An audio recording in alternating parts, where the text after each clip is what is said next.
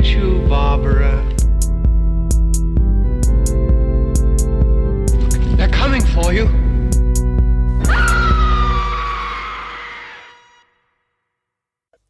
Hallo und herzlich willkommen zur 68. Episode von Devils and Demons, eurem Horrorfilm-Podcast. Ich bin der Chris, an meiner Seite ist Pascal. Hallo. Und wir haben auch einen ganz besonderen Gast bei uns, der uns vor ganz, ganz, ganz, ganz vielen Folgen, ich müsste Folge 10, wenn ich mich nicht irre, ähm, gewesen sein, schon mal beehrt hat. Ich begrüße ganz herzlich bei uns Patrick vom Bahnhofskino. Hallo. Hallo, schön bei euch zu sein. Dankeschön. Ähm, wir Habt ihr jetzt mehr erwartet? nee, tatsächlich nicht, tatsächlich nicht. Ähm, wir freuen uns ist Komplimente, ich kann eben mit Komplimenten nicht umgehen oder sowas, das mag ich eh nicht so wirklich. Deswegen passt das schon ganz gut, äh, wenn wir hier ein bisschen äh, down to earth unterwegs sind. Ähm, Patrick, äh, bevor wir mit unserem heutigen Thema loslegen, ähm, äh, wollte ich dir natürlich die Möglichkeit geben, ähm, den unseren Hörern, die ja sicherlich zum Teil oder zum großen Teil auch Hörer des Bahnhofskinos sind, äh, die Möglichkeit einrollen, kurz mal über so ein paar Änderungen bei euch im Podcast äh, äh zu reden, beziehungsweise Ergänzungen. Ihr habt jetzt ein neues Format, Ach so, ich war jetzt zumindest gar nicht darauf gefasst, darüber sprechen zu müssen, sollen, aber kann ich gerne machen. Ich wollte eigentlich das Versprechen hier äh, vorweg schicken, dass ich äh, ungleich zu unserem äh, zu unserer Episode, in der wir das Nightmare on Elm Street Remake gesprochen, besprochen haben, in der äh, äh, wie heißt sie? Mara Rooney? Rooney Mara? Ja, genau. ich wollte versprechen, dass ich diesmal nicht äh, Mara Rooney oder Mana Mooney oder Mama Rumi oder sowas sage, sondern ihren Namen versuche richtig auszusprechen. Aber ja, unser, unser zweites Format, das äh, ist die Bahnhofskino Extended Edition. Und äh, quasi mein erstes Spin-off zum Bahnhofskino-Podcast. Den Bahnhofskino-Podcast mache ich ja bereits seit sechseinhalb Jahren mit dem Daniel, meinem wöchentlichen Co-Host jede Woche und jetzt habe ich eben dieses Extended Edition Format und versuche da jede Woche interessante Gesprächspartner zu kriegen für allerlei interessante Filmgespräche und wir verlassen eben so das Thema reine Filmrezension, sondern reden auch über die Entstehungsgeschichte des Films, die den ganzen äh, filmhistorischen Kontext, auch vielleicht einfach mal so Themen, die in der, in der Peripherie des Films irgendwo liegen. Zum Beispiel haben wir jetzt kürzlich, ich glaube, wenn dieser Podcast auf Sendung geht, auch bereits eine Episode veröffentlicht zu Lucio Fulcis Haus an der Friedhofsmauer und in dem Kontext rede ich eben auch mit meinem Gast über Filmsammlerbörsen und äh, ja, äh, prachtvoll ausgestattete Mediabooks und warum man diese kaufen bzw. nicht kaufen sollte und solche Geschichten eben. Hm. Wir haben über Mission Impossible 2 geredet und über die Misere, Misere in der sich das Studio Paramount damals äh, befand mit meinem Gast. Ähm, wir reden über Game of Thrones zum Beispiel, wir haben einen Rewatch-Podcast. Also es ist so ein thematisch eine, eine Wundertüte und auch teilweise ein bisschen fern von dem Schlock, B-Movie und Genre-Kino-Gedöns, was wir normalerweise im Bahnhofskino machen. Wunderbar. Also, Hörbefehl. Jetzt kriege ich wieder Ärger von André, dass ich dieses Wort benutze. Aber ähm, unbedingt reinhören. Ich habe auch schon ein paar Episoden reingehört und es lohnt sich auf jeden Fall. Was sich natürlich auch aktuell immer noch lohnt, ist äh, das Gesprächsthema Horror Oktober. Und äh, weil das so omnipräsent und allgegenwärtig ist, haben wir uns für die heutige Episode überlegt, einfach mal nicht über einen Horrorfilm zu reden, sondern über David Finchers Adaption von The Girl with the Dragon Tattoo aus dem Jahre 2011. Ähm, warum wir uns diesen Film rausgesucht haben, ist relativ einfach. Äh, wir sind ja nun auch nicht rein auf Horrorfilme fixiert. Wir haben ja auch schon über ähm, Thriller geredet, wie Das Schweigen der Lämmer und äh, The Girl with the Dragon Tattoo passt da natürlich auch rein, weil man muss ja, also ich würde zumindest behaupten, dass er ja gewisse Elemente eines Horrorfilms, zumindest hinsichtlich von Atmosphäre, vielleicht auch von Bild und Tongestaltung durchaus inne hat. Und selbst wenn nicht, äh, ist es unser gutes Recht, es einfach zu tun. Ähm, Ihr habt den Film beide, gehe ich davon aus, auch abseits dieser Podcast-Vorbereitung schon mal gesehen. Ja, den, ähm, aber das Original noch nie. Tatsächlich ist noch eine große Lücke und auch äh, die Buchvorlage ist mir in dem Sinne unbekannt. Äh, ja, also da schon mal, weil ich weiß, es gibt viele Fans der Originalfilmreihe und äh, da schon mal ähm, ja quasi Disclaimer, dass äh, ich diesbezüglich ja kein Vergleich tätigen kann und da unbefangen bin. Ich muss direkt, Patrick? direkt äh, Patrick schon ins Wort fallen, obwohl er noch gar nichts gesagt hat. Äh, gleich im Anschluss nach Patricks Aussage möchte ich sofort bitte darüber diskutieren, ob das hier ein Remake ist. Aber erst Patrick bitte. ich habe ich hab nicht so wahnsinnig viel beizutragen, tatsächlich, weil ich auch, ich habe die Romanvorlagen nicht gelesen, auch wenn ich meine, sie hat so Ende der 2000er äh, ziemlich jeder gelesen. Zumindest hatte sie jeder plötzlich im Regal oder jeder geschenkt bekommen, nachdem gerade so ein bisschen der, ich glaube, die, die Dan Brown-Euphorie am Abebben war, mhm. eben alle an Stieg Larsson zu lesen. Also und äh, auch der war dann ein, zwei Jahre später vergessen. Also der war eigentlich schon fast wieder am Vergessen werden, meine ich, als dann tatsächlich die David Fincher-Adaption rauskam. Aber ich habe tatsächlich im ZDF damals die äh, Fernsehfilmreihe gesehen, die ja, glaube ich, auch eine Kinoauswertung vorbekam, in leicht gekürzter Form und dann quasi später so als Director's Cut, also irgendwie in Form von zwei, von dreimal zwei, von drei Zweiteilern, a 180 Minuten, Pi mal Daumen, möchte ich sagen das dann auch im ZDF genossen, mehr oder weniger. Und ähm, ich glaube insbesondere am ersten Teil, also Verblendung ja zu Deutsch. Ich kann mich gar nicht mehr daran erinnern, wie die zu anderen Teile hießen. Ich glaube Verdammnis und Vergebung. Ja. Der erste war dann auch tatsächlich gut und ist inhaltlich nicht so weit weg von dem, was hier eben Fincher macht. Also beide äh, Filme nach meinem Dafürhalten, wie gesagt, ich habe die Romanvorlage nicht gelesen, aber wenn man eben davon ausgeht, dass die äh, schwedische Fernsehfilmfassung einigermaßen werketreu ist, kann man, glaube ich, auch Fincher hier attestieren, dass er einigermaßen nah am Buch ist ist, soll tatsächlich, also ich habe es auch nicht gelesen, ähm, habe mich aber ein bisschen ähm, schlau gemacht und habe mich tatsächlich äh, gestern fünf Stunden lang durch äh, Buchrezensionen und, und Vergleiche ähm, der Filmfassung mit den Büchern etc. Äh, durchgeschlagen und es ist tatsächlich so, dass ähm, Finches Version deutlich akkurater sein soll hinsichtlich der Romanvorlage und dass sich eher die schwedische Verfilmung mehr Freiheit nimmt, auch gerade was die, die Figur Lisbeth äh, Salander angeht. War ich auch ein bisschen überrascht von. Also Fincher soll da tatsächlich tatsächlich, sage ich mal, natürlich mit der Tatsache, dass da ein paar Handlungsstränge, Nebenhandlungen ausgespart wurden, aber das, was er zeigt, ist wohl wirklich fast eins zu eins äh, dem Roman entnommen, was halt bei der, ich weiß gar nicht, wer da, ist auch völlig irrelevant, glaube ich, wer da Regie geführt hat äh, bei den schwedischen Filmen. Ich glaube, es waren noch immer andere Regisseure, was, glaube ich, auch so ein Kritikpunkt innerhalb dieser Reihe war, dass, weil du eben schon meintest, der erste war wohl ganz nett und die anderen sind so ein bisschen abgefallen, glaube ich, auch, weil der Regisseur da gewechselt hat.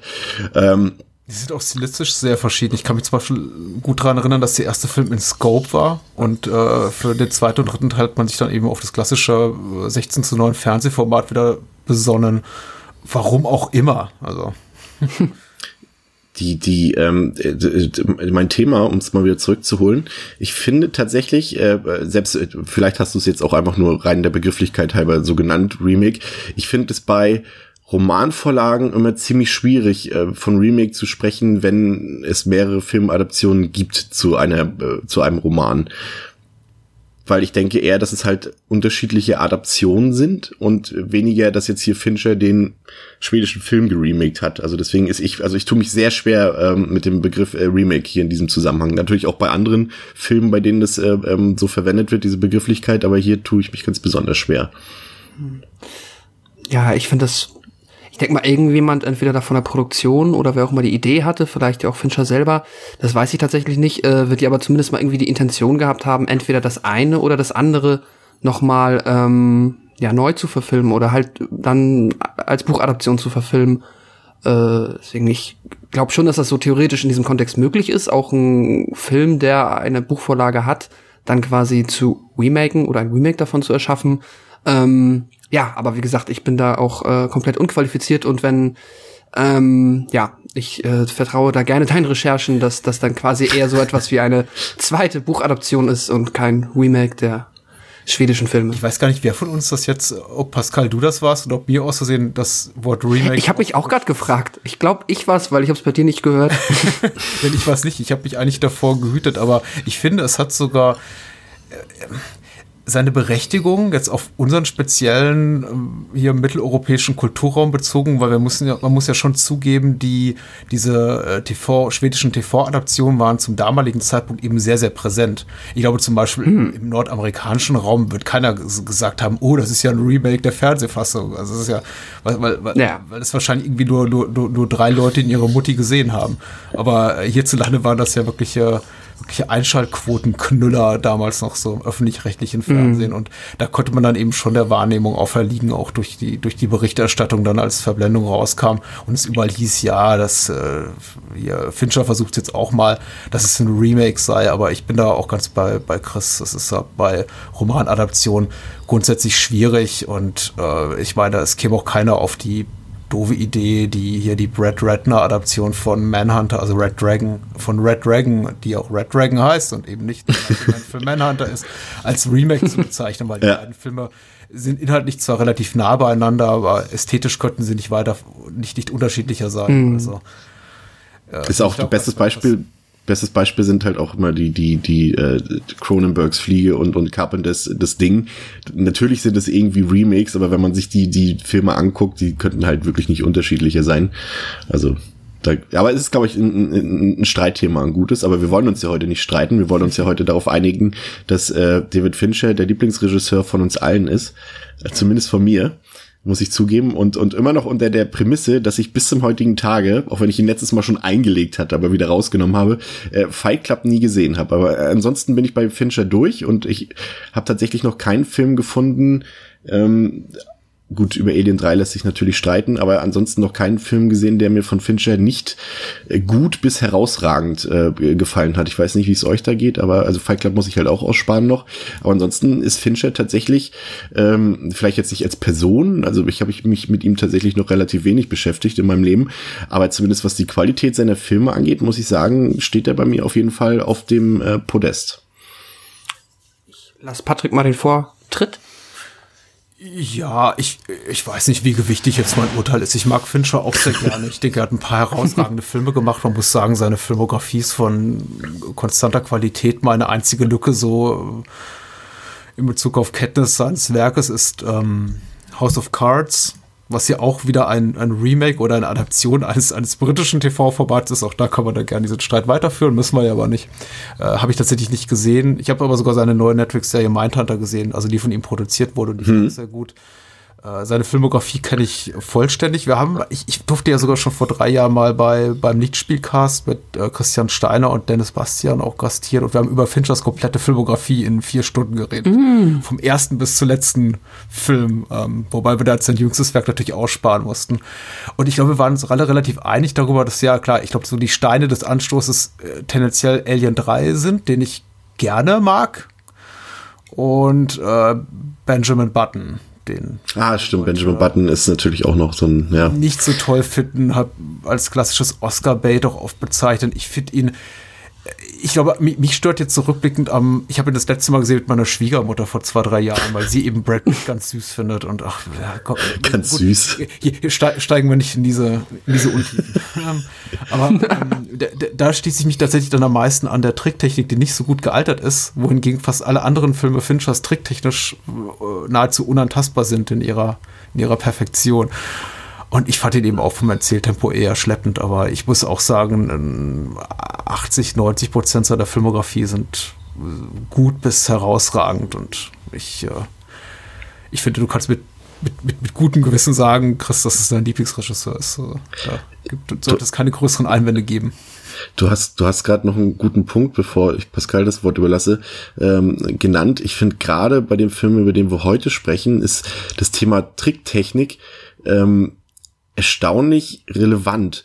Als ich den Film, ich habe den jetzt, glaube ich, viermal gesehen und das ist mir bei den ersten drei Malen, also ist es mir jetzt auch beim vierten Mal überhaupt nicht aufgefallen, ähm, aber ich habe mir jetzt auch das, Re äh, das Remix, ich schon, jetzt habe ich es gesagt, in einem völlig falschen Kontext. Ich meine natürlich das Making-of angesehen. Es ist erstaunlich, wie viel CGI und Greenscreen in dem Film drin ist und man sieht es bis auf bei der äh, Motorrad-Autoverfolgungsjagd am Ende sieht man das fast gar nicht, finde ich. Aber es ist krass, es ist so viel unecht in diesem Film.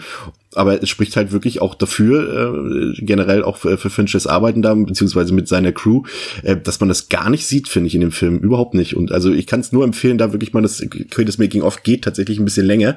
Aber das äh, kann man sich, wenn man wirklich mal Langeweile und Zeit hat, sich unbedingt mal anschauen. Äh, das ist erstaunlich, was die da gemacht haben. Also wirklich Respekt. Aber erstmal Pascal, äh, Fincher.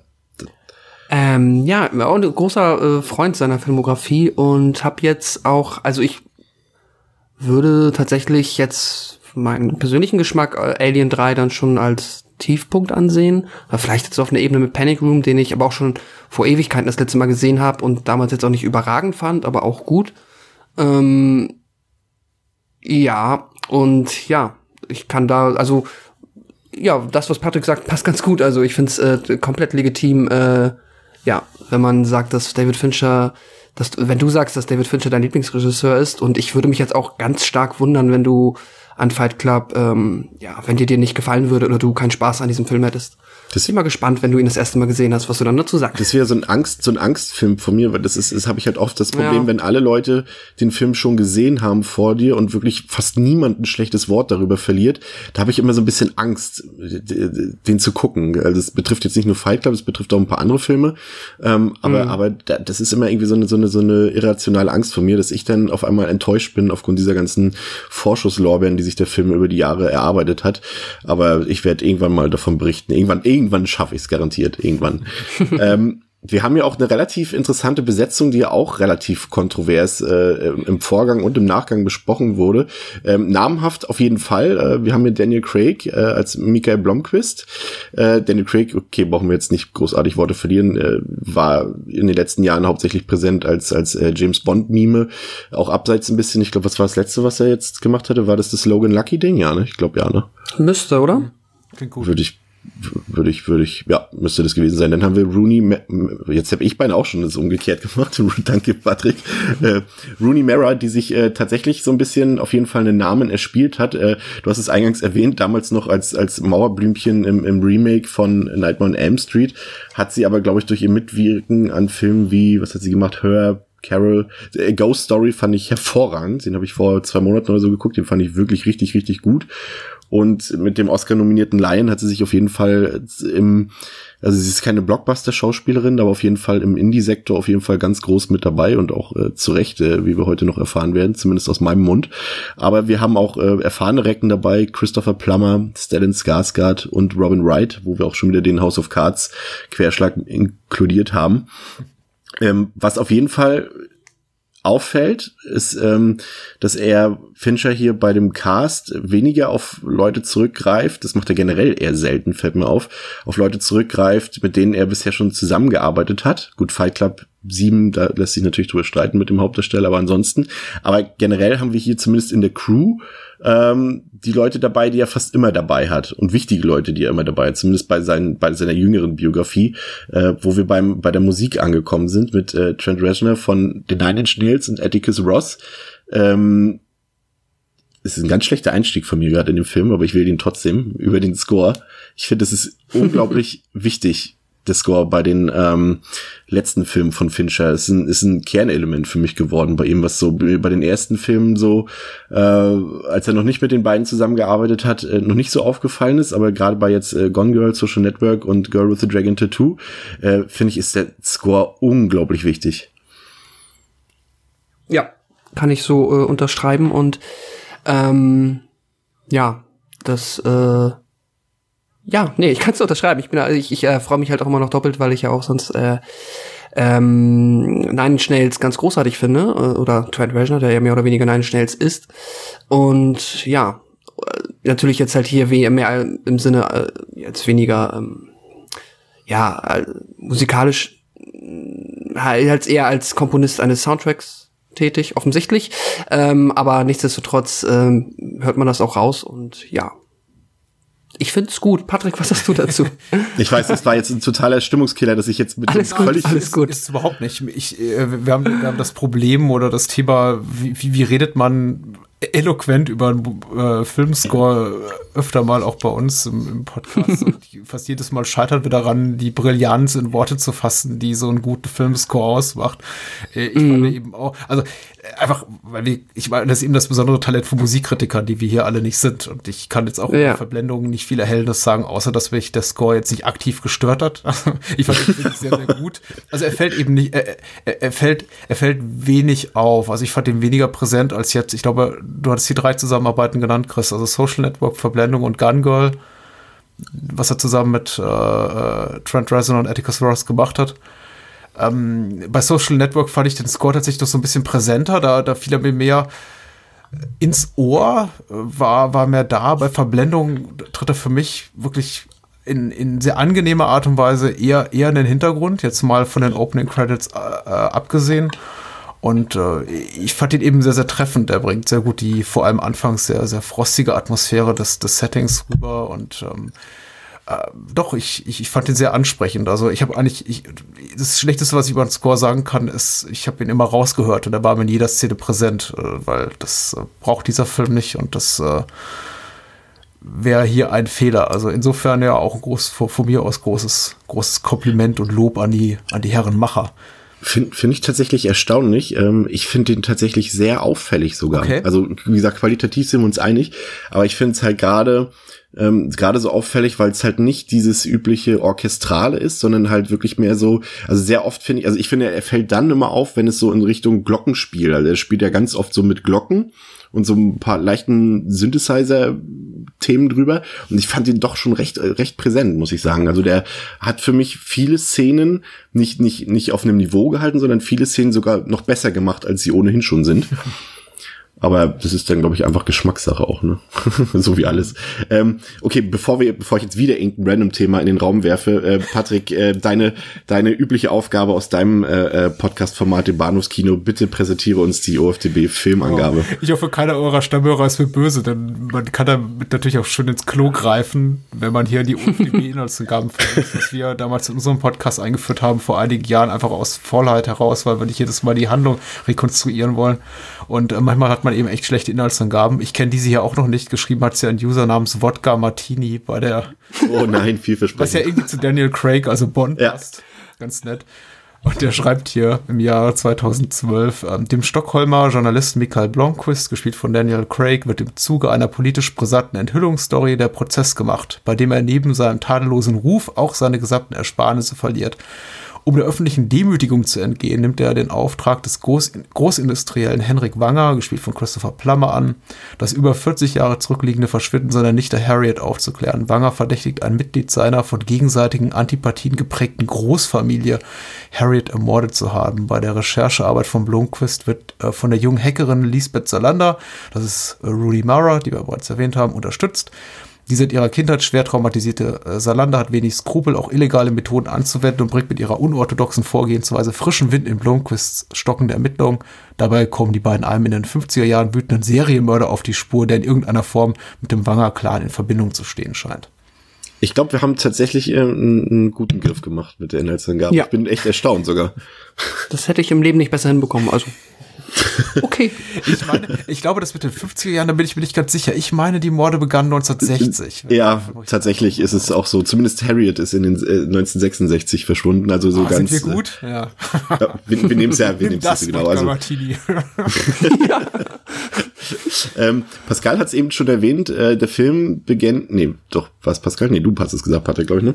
Ähm, der Film beginnt ja mit einer wirklich, also aus meiner Sicht ich, es tut mir jetzt schon leid, ich bin über euphorisch bei diesem Film. Also ich sag's auch gleich vorweg, damit die Leute nicht irritiert sind. Das Ding gehört locker zu meinen 30 bis 50 Lieblingsfilmen, easily. Äh, deswegen bin ich heute ein bisschen vielleicht äh, ja zu begeistert äh, und vielleicht sogar nicht mal ganz objektiv, obwohl es man ja eigentlich eh nie bei Filmkritik, aber ähm, jedenfalls beginnt er mit einer grandiosen ähm, Titelsequenz, wie ich finde, die mich doch tatsächlich ähm, was dann wiederum witzig ist, weil es ähm, Daniel Craig oder ein, ein Film mit Daniel Craig ist, äh, sehr an James Bond erinnert hat, äh, diese Opening-Sequenz. Äh, nur irgendwie in cool und künstlerisch Nee, künstlerisch wertvoll ist der falsche Ausdruck, weil äh, auch die meisten Bond-Intros sind künstlerisch relativ wertvoll. Aber es wirkt einfach wie so eine 2012er Version eines äh, alten Bond-Openings.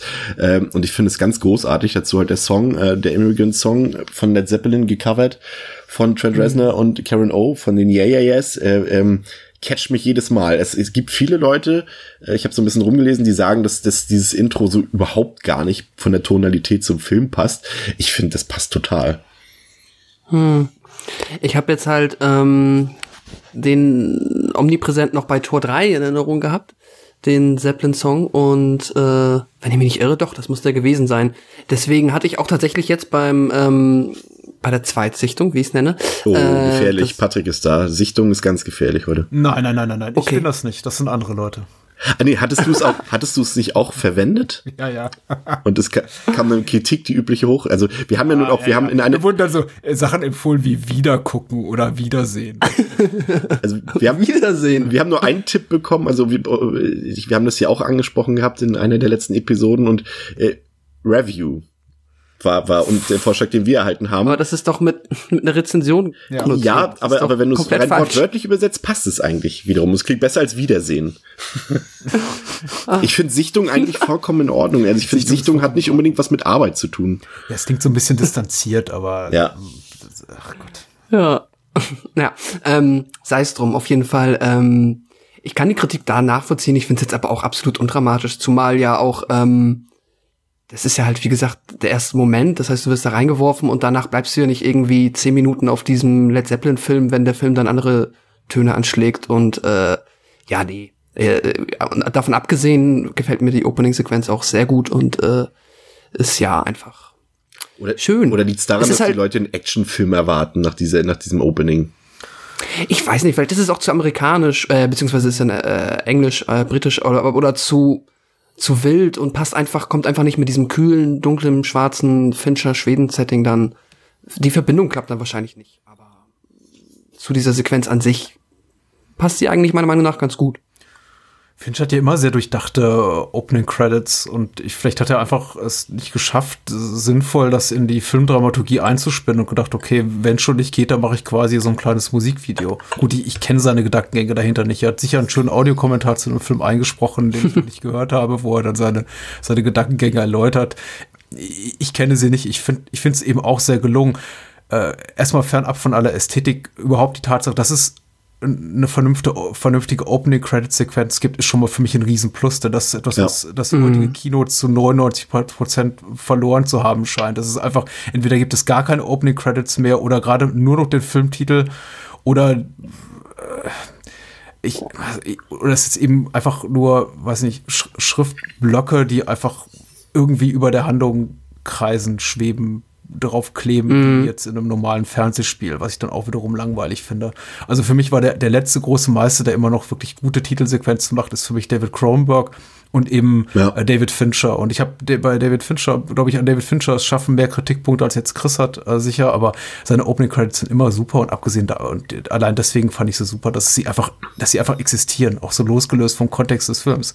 Äh, Wir haben kurz verschwiegen, dass es vor den Opening Credits noch diesen kleinen Prolog gibt, der mich komplett ratlos zurücklässt. Jetzt auch zum dritten Mal, als ich den Film gesehen habe, dachte ich mir, wer ist denn das? Und was, was, was sollen denn diese, diese, diese Ach. Da? Ja. Weißt du, weißt, weißt du, warum ich das ausgelassen habe? Weil ich es auch schon wieder völlig verdrängt habe, weil der Film beginnt immer für mich mit diesem, äh, mit, mit, mit, mit den Credits halt und, und diese Szene davor überrascht mich jedes Mal wieder und denke so, hä, so beginnt der Film?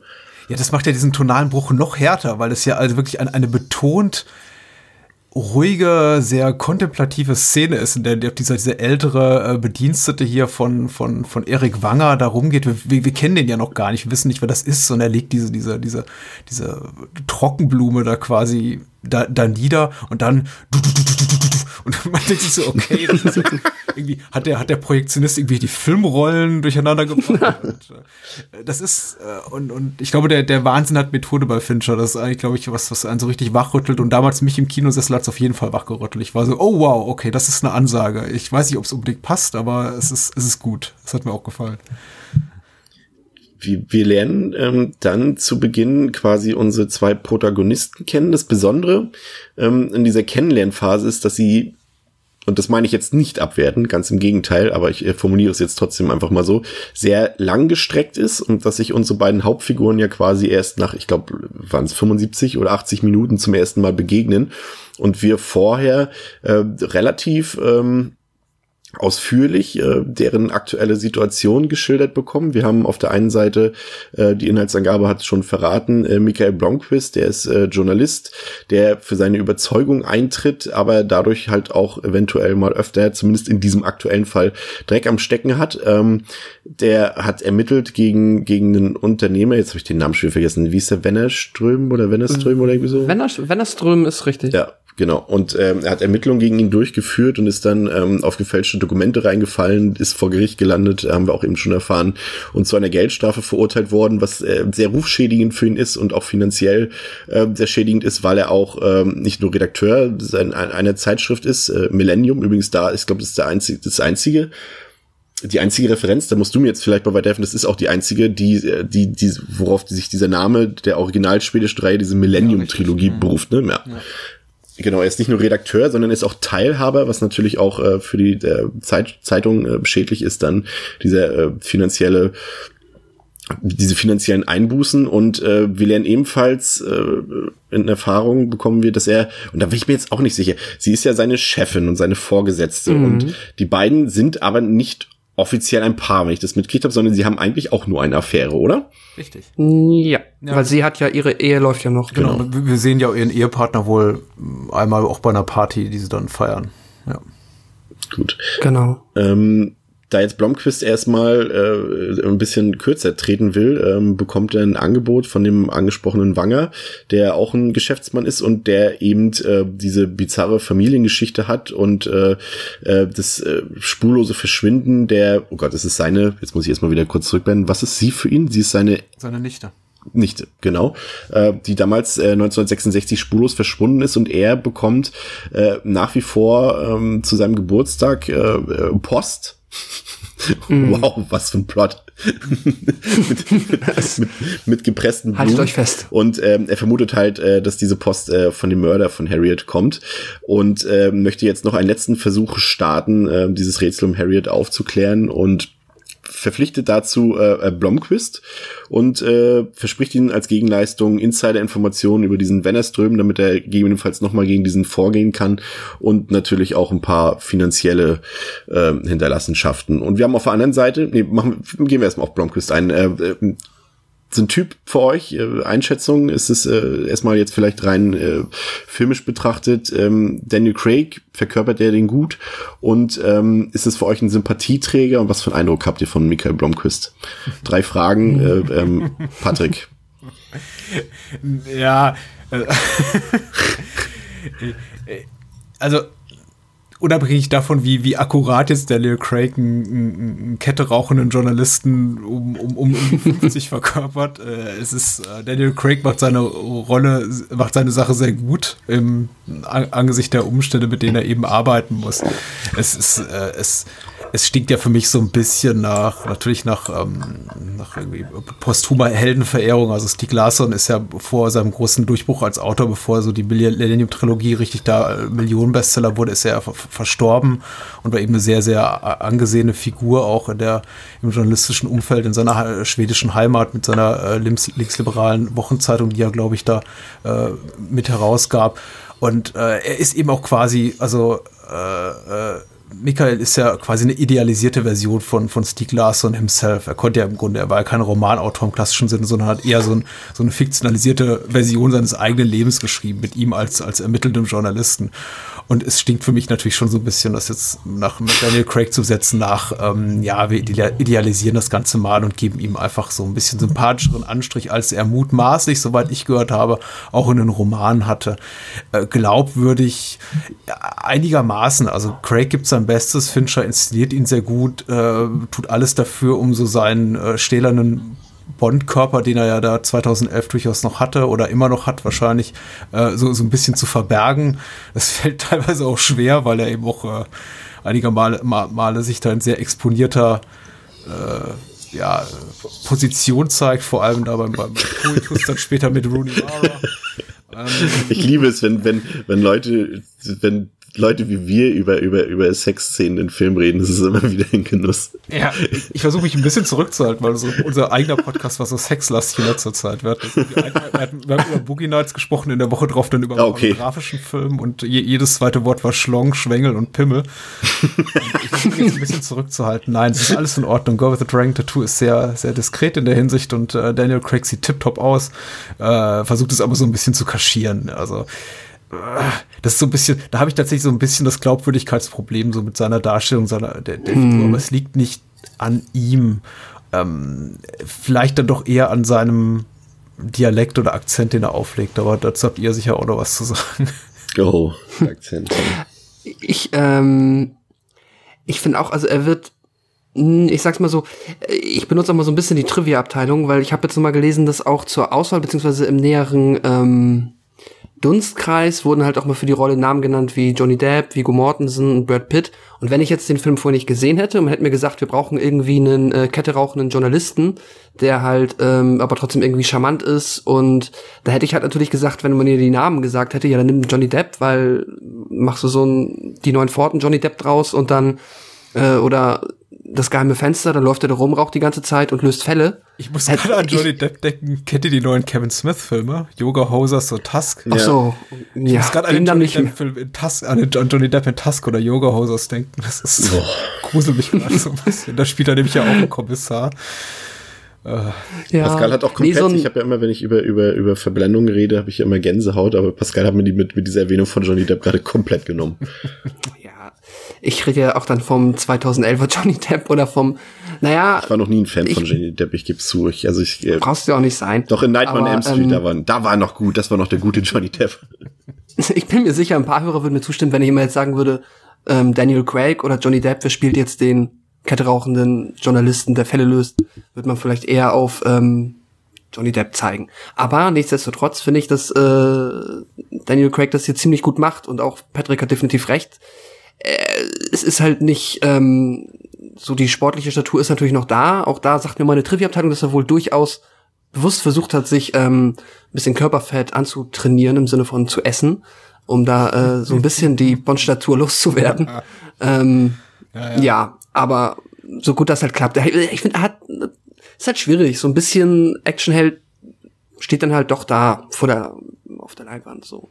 Aber äh, ich finde, macht das den all diesen Umständen entsprechend äh, ziemlich gut. Und mir gefällt das auch Ich, ich mag seine traurigen Augen. Ich finde, er hat was. Okay, jetzt kriege ich schon wie, wie, naja. Es wurde im, im Zuge der, der, der Casino Royale Verfilmung damals auch so, so immer hervorgehoben. Aber ich finde, er hat wirklich eine sehr, sehr zerbrechliche Art an sich und so traurige Augen, dass ich ihm, also, dass ich da zum Beispiel überhaupt kein Problem habe, ihm irgendwie authentisch n- so eine Figur abzukaufen, wenn wir ihn halt sonst ähm, mit der Walter PPK durch die Gegend laufen sehen. Also da habe ich tatsächlich weniger Probleme mit äh, gehabt.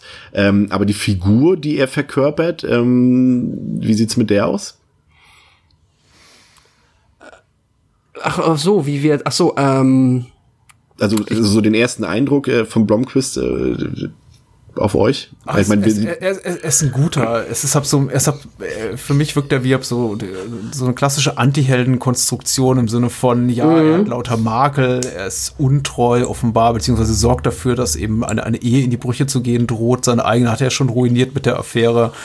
Äh, ernährt sich ungesund, ra raucht Kette trinkt zu viel, ist generell eher so misanthropisch veranlagt. Aber gleichzeitig ist er eben auch, und das wird dann eben auch so, so, so, so konterkariert mit diesen ganzen Attributen, im Grunde allein verantwortlich für das, äh, für das Überleben oder Scheitern dieser Publikation, für die er arbeitet. Also es gibt ja mehrere Szenen, in denen ihm dann gesagt wird, so, äh, Michael, du musst zurückkehren, sonst geht unser Magazin vor die Hunde und wir können ungefähr gar nicht mehr unsere Auflage halten. Und äh, wenn du nicht irgendwie nächste Woche zurückkommst, dann du, er ist quasi so die eierlegende Wollmilchsau für das Magazin. Und wenn er nicht zurückkommt, müssen sie irgendwie 20 Mitarbeiter entlassen. Also das ist schon, es ist so ein bisschen, es ist so ein bisschen sehr ähm, in your face. Wisst ihr, was ich meine? Also sehr, sehr ja. ja, offensichtlich äh, in der Art und Weise, wie seine Figur gezeichnet wird. Also da gibt es jetzt keine feinen Zwischentöne.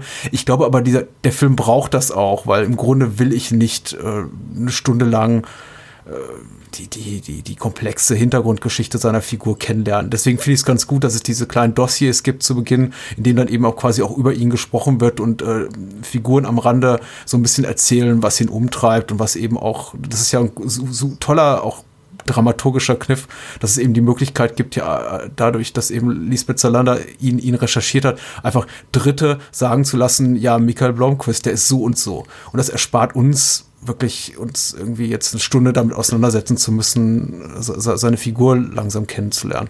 Ich finde das in Ordnung, auch wenn er jetzt nicht sehr, sehr komplex gezeichnet ist.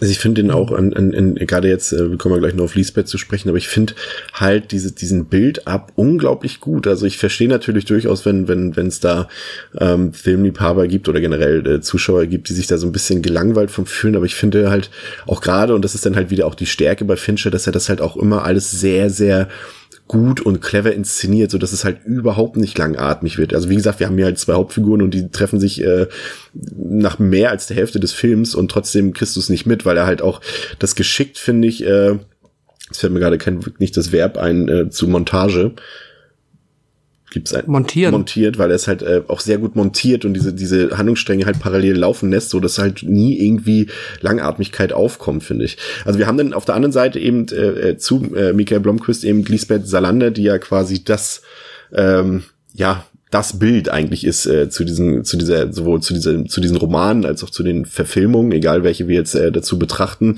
Man hat sofort, wenn man ähm, an an Verblendung denkt, immer sofort ein, irgendein Bild von von Lisbeth Salander vor sich ähm, und das auch eben nicht ohne Grund. Äh, Lisbeth Salander ist ist tatsächlich eine sehr außergewöhnliche äh, Frauenfigur, würde ich würde ich sagen. Man man sagt ja auch immer sehr, da tue ich mich auch immer schwer mit, wenn man immer, immer diese Begrifflichkeiten in den Mund nimmt, eine starke Frau. Hm da halte ich überhaupt nichts von. Also von dieser Begrifflichkeit, was ist eine starke Frau oder eine starke Persönlichkeit?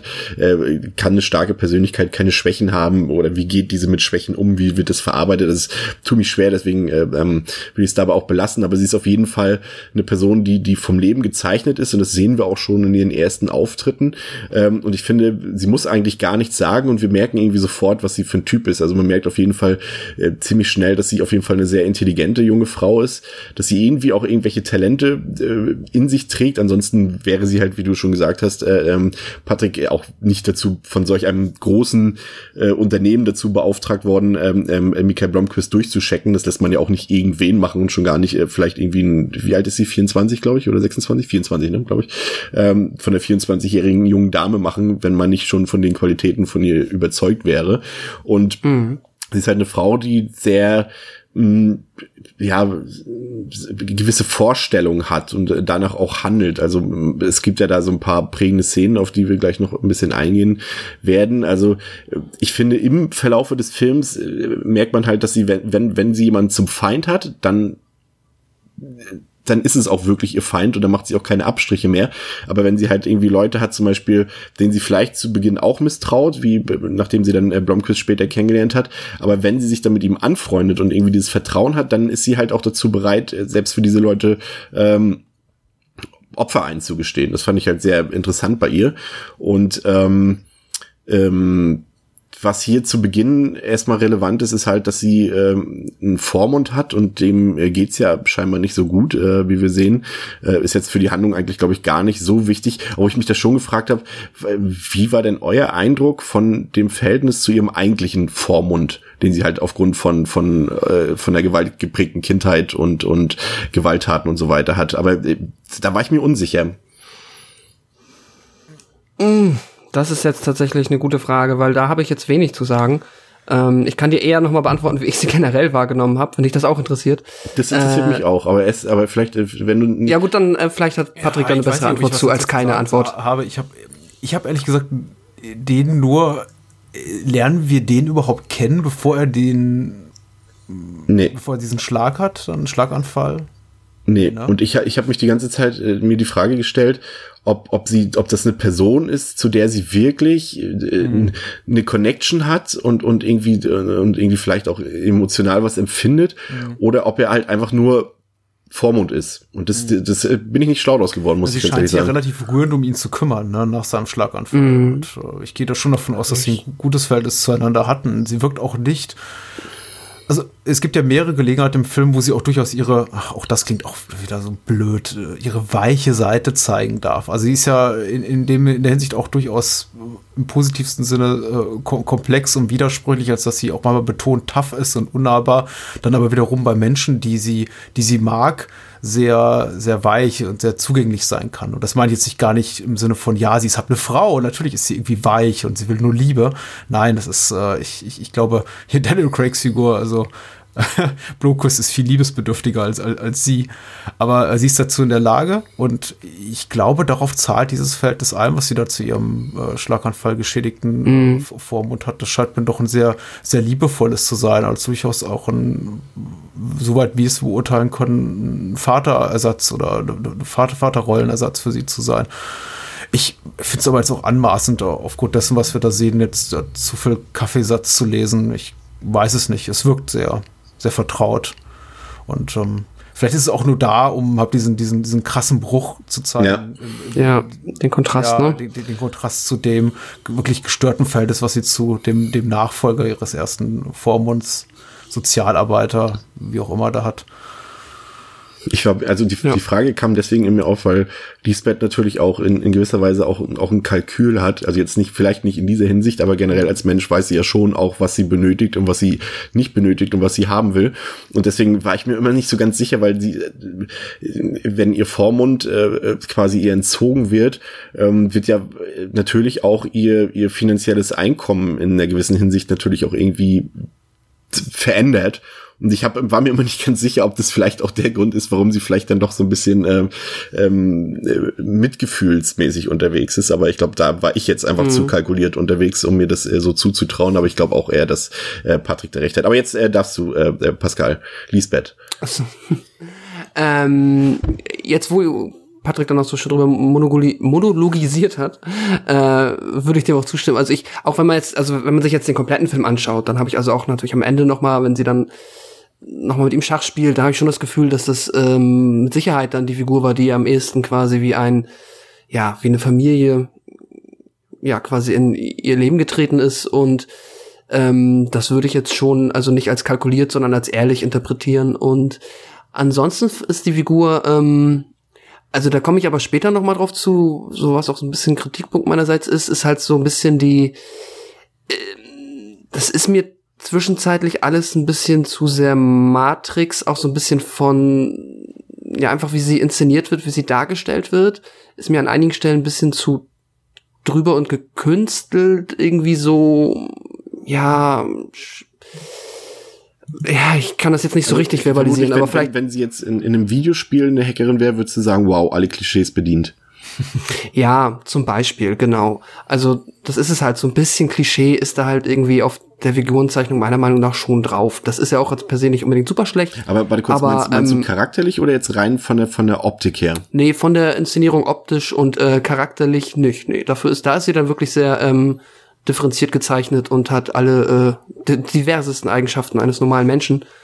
Plus dann aber, wenn es dann immer dieses, was sie speziell auszeichnet, dann auch qualifiziert zu sein, alles, was so in die Richtung geht, ist mir ähm, bisschen too much. Aber davon abgesehen, ähm, es ist einfach schön, dass man halt nicht eine eindimensionale Frauenfigur oder eine eindimensionale Figur hat, die halt dann nur Zweck Y erfüllt, sondern halt eine äh, ja, vollwertige Person, die man halt nach und nach kennenlernen darf und auch ja sehr schnell halt von den verschiedensten Perspektiven aus betrachten kann. Das finde ich cool. Also das ist, mag ich halt wirklich sehr an dem Film. Und was ich eben noch ganz kurz zu Daniel Craig nachschieben wollte, beziehungsweise äh, zu ähm, Blumquist ist, was ich halt auch geschickt finde, ist, dass er ja in meiner Meinung nach ist er halt auch einfach ein, ein Anti-Held auf jeden Fall, aber halt auch ein Märtyrer, weil er ja theoretisch nicht nur sein Leben, aber sondern das Leben seiner Mitmenschen, der Zeitung, aber er vernachlässigt ja auch seine Tochter und das alles unterwirft er halt seinem Streben danach, ja. ähm, gegen diesen Wennerström anzugehen. Und das ist ja der, auf der einen Seite eigentlich maximal verantwortungslos und keine gute Eigenschaft. Aber der Film schafft es einem, das so zu verkaufen, dass es ja auch so wichtig ist, dass er das macht, weil es ja sonst scheinbar niemand macht und niemand sonst die Stimme erhebt, mhm. dass man ihm das mehr oder weniger oder dass ich ihm das halt verziehen habe und ihn halt auch dabei anfeuer, dann natürlich jetzt über den Umweg ist trotzdem zu schaffen. Du hast vollkommen recht. Es ist, ist tatsächlich, ja, stimmt. Es ist tatsächlich so, wie es auch sehr häufig in, in, in solchen Geschichten ist, dass halt jemand natürlich da mit, mit einem Antrieb hat, äh, da irgendwo gegen vorzugehen, gegen Unrecht und alles dafür in die Waagschale äh, legt, aber letztendlich alles um sich herum dabei so ein bisschen außer Acht lässt. Ja, stimmt, hast vollkommen recht. Ähm, Kommen wir nun zum vielleicht unangenehmsten Teil äh, des Films und äh, ein Teil des Films, der wirklich an Härte vielleicht gar nicht jetzt in grafischer Hinsicht, aber in rein emotionaler Hinsicht kaum äh, zu überbieten ist. Ähm, wir haben hier jetzt so einen Einschub, so einen Rape and Revenge Einschub, äh, wie wir in unserer Exploitation-Filmsprache so schön sagen. Ähm, Lisbeth bekommt einen neuen Vormund, äh, das ist ein Rechtsanwalt und äh, das ist halt äh, genau das, was der Film ja eigentlich letztendlich ursprünglich, der, wie war, weißt du es noch, äh, Patrick, der Originaltitel ist Männer, die, Männer, die Frauen, Frauen hassen. Ja. Und genau, und, und äh, in diesem Handlungsstrang erkennen wir auch relativ zügig, warum das so heißt. Ähm, denn äh, dieser neue Vormund, äh, der ja nötigt Lisbeth sexuell und äh, will nur gegen sexuelle Gefälligkeiten, und Gefälligkeiten muss man schon stark in Anführungszeichen setzen, ähm, äh, Geld rausrücken, um Lisbeths Leben zu finanzieren, was sie natürlich auch, auch braucht, um äh, zu essen, aber auch für ihren Job. Und ähm, es fängt bei einem äh, Blowjob an und äh, mündet in einer Vergewaltigung in seiner Wohnung.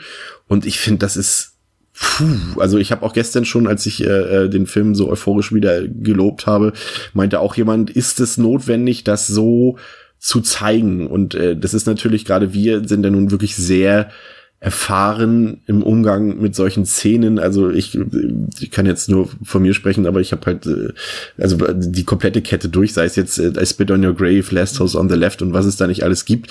Ähm, aber das ist jetzt Mainstream-Kino, wenn man so will. Das ist ja ein Blockbuster, wenn man so will. Und ähm, ich bin mir nicht sicher. Also ich finde, es ist auf jeden Fall ich weiß nicht, es ist halt generell immer ein schwieriges Thema, Vergewaltigung, auch gerade in Medien. Es ist ja sowieso schon ein ganz schlimmes Thema, generell in der Gesellschaft, aber dann in die Darstellung in den Medien, also ich werfe es jetzt einfach mal in den Raum. Also fandet ihr das too much? Fandet ihr das genau richtig? Oder hätte man das irgendwie. Sagt mal was dazu. Also ich tue mich sehr schwer damit. Patrick? Ja, ähm, weil ich eben. Sich, äh, du, du sprichst einen guten Punkt an, Chris, wenn du sagst, im Mainstream-Kino, es hat natürlich dann noch mal ein anderes Gewicht. Also, nee, sagen wir mal, anderes Gewicht ist falsch. Das hieß ja irgendwie Last House on, on the Left und I Spit on Your Grave oder wie auch immer. Das wäre dann irgendwie weniger, weniger schmerzhaft oder emotional erdrückend. Aber es hat eine, es hat eben eine andere Dimension, weil man wahrscheinlich es nicht in dieser Deutlichkeit erwartet, wie es hier gezeigt wird. Ich habe es irgendwie tatsächlich natürlich schon erwartet im weitesten Sinne, weil ich die TV-Adaption des Stieg Larsen-Romans kannte und die nimmt auch kein Blatt vor dem Mund ist vielleicht falsch gesagt, aber er spart einem auch relativ wenig und ich wusste eben, dass diese Szene kommt und äh, war dann eher so, habe dann eher auch ein bisschen mit einem technischen Auge drauf geguckt und wollte einfach sehen, wie viel lassen die da durchgehen. Man ist ja schon, also wenn man ein bisschen, äh, wenn man sich so mit Altersfreigabe und sowas auskennt, ich, ich kann, es natürlich nicht ganz wegschieben. Ich habe das irgendwann mal, mich, mich damit mal irgendwie auseinandergesetzt und ich wusste auch, der Film kommt jetzt mit einem R-Rating ins Kino und die Amerikaner sind ja sowieso tendenziell ein bisschen prüder als wir Europäer und äh, da darf man nicht so viel zeigen, gerade im Sinne von, von Nacktheit oder gerade in, insbesondere sexualisierte äh, äh, Gewalt ist da ein ganz heikles Thema, aber gucken wir, was Fincher daraus macht. Und ich war trotzdem, obwohl ich irgendwie das relativ, relativ nüchtern daran gegangen bin, äh, relativ, ähm, empfand es als relativ krass, um es auch ganz deutlich zu sagen, was, was wir da sehen. Ob das so gezeigt werden muss, ich ähm, de denke ja weil äh, damit auch Fincher, denke ich mal, möglichen Kritikern oder irgendwie Man's Rights Activists oder wer auch immer sich da gerne, gerne auch online beschwert, den Wind aus den Segeln nimmt, die dann auch gerne schreiben würden, so, ach ja, Lisbeth Zalander, was, was, was macht die denn da? Das kann die dem armen Mann doch nicht antun. Hm. Er wollte doch irgendwie nur, ich glaube, es wäre zu wenig gewesen und es wäre ehrlich gesagt, es wäre, es wäre falsch gewesen und unehrlich und einfach moralisch auch korrupt zu sagen, okay, lass den mal irgendwie ihre Hand an seinen, an seinen äh, Penis führen oder sagen, hier komm, Lisbeth, machst du doch ein bisschen mehr, dann kriegst du 1000 Kronen extra. Ich glaube, man muss das in der Deutlichkeit zeigen, um das zu rechtfertigen, was sie danach tut. Und äh, weil das, was sie hier tut, ist, ist auf, auf eine andere Art und Weise auch schlimm, aber äh, absolut gerechtfertigt. Und ähm, es, äh, der, der, die Gewalt, die an ihr verübt wird, muss so drastisch gezeigt werden, damit man, glaube ich, auch im späteren Verlauf des Films niemals in, in, in Frage stellt, dass das, was sie getan hat, rechtens war im, im, Kontext der, im Kontext des Selbstjustizübens. Rechtens ist es natürlich nicht, also nach dem, nach dem Gesetzbuch rechtens. Aber das ist eben auch nicht das, was dieser Rechtsanwalt Biomann da gemacht hat. Also insofern, ich finde, äh, sowohl in der Tat als auch in der Rache für die Tat äh, finde ich hier die Drastik absolut gerechtfertigt und äh, dient eben auch zur, zur soliden Charakterzeichnung von Lisbeth. Sie ist eben Badass und äh, man darf ihr sowas nicht antun, man darf keiner Frau sowas antun, aber erst recht nicht der Lisbeth Salander und äh, gut so, finde ich. Der Film ist erstaunlich freizügig, ne? Wollte ich kurz einwerfen, weil du es eben schon mhm. an, an also ich habe jetzt tatsächlich äh, nie auf die Freigabe in den USA äh, ähm, geachtet, aber du sagst R-rated. Ähm, aber generell tatsächlich er ist relativ freizügig. So, so, so, ein Film ist ja teuer, ne? Also ja, ja. eine große Sony-Produktion von David Fincher, da werden sie, die wird nicht billig gewesen sein, da werden sie nicht gesagt haben, okay, machen wir mal irgendwie ein X-Rating oder NC-17-Rating drauf. Nee, nee, das, das sowieso nicht, das ist klar, aber, aber, aber dennoch äh, erstaunlich auch gerade äh, prüde ist der Film auf jeden Fall Fall nicht. Also das, da war ich auch tatsächlich sehr überrascht, was mich dann halt gerade von diesen Szenen dann noch mehr überrascht hat. Jetzt positiv, negativ, sag mal, dahingestellt und ähm, ähm, auch der Rache-Kontext ist ja, du hast es auch schon angedeutet, auch ziemlich knüppelhart ähm, im wahrsten Sinne des Wortes. Also dieser äh, Metalldildo und und ihr äh, Nachtritt nenne ich es mal. Also äh, also ich also Rache war nie angebrachter in einem Film als hier und äh, vermutlich auch nie genug tun, ne? auch wenn es für, für Lisbeth wahrscheinlich nicht äh, genug tun genug war. Mhm. Ähm, aber äh, das ist schon, schon hart. Wie stehst du dazu, Pascal? Generell den ganzen Komplex von, vom, vom Rape-Teil zum Revenge-Teil? Mm, ohne jetzt äh, alles nochmal zu wiederholen, was Patrick ja. gesagt hat, äh, stimme ich ihm aber auf jeden Fall zu. Ich finde, äh, die äh, Balance ist hier genau treffend und du hast halt genau den Schlag in die Magengrube mit dem, ähm, ja, brutalen, also mit dem Rape-Part, der dir halt dann auch so sehr zusetzt und der genau äh, löst sich dann natürlich in dem Revenge-Part auf, wie es halt so gehört. Und da ist halt die Verhältnismäßigkeit meiner Meinung nach ziemlich perfekt getroffen und klar ist das ähm, in dem Sinne dann trotzdem unkonventionell ist das falsche Wort, aber es ist ja nichts, was man halt ne, in so einer Produktion äh, häufig antrifft.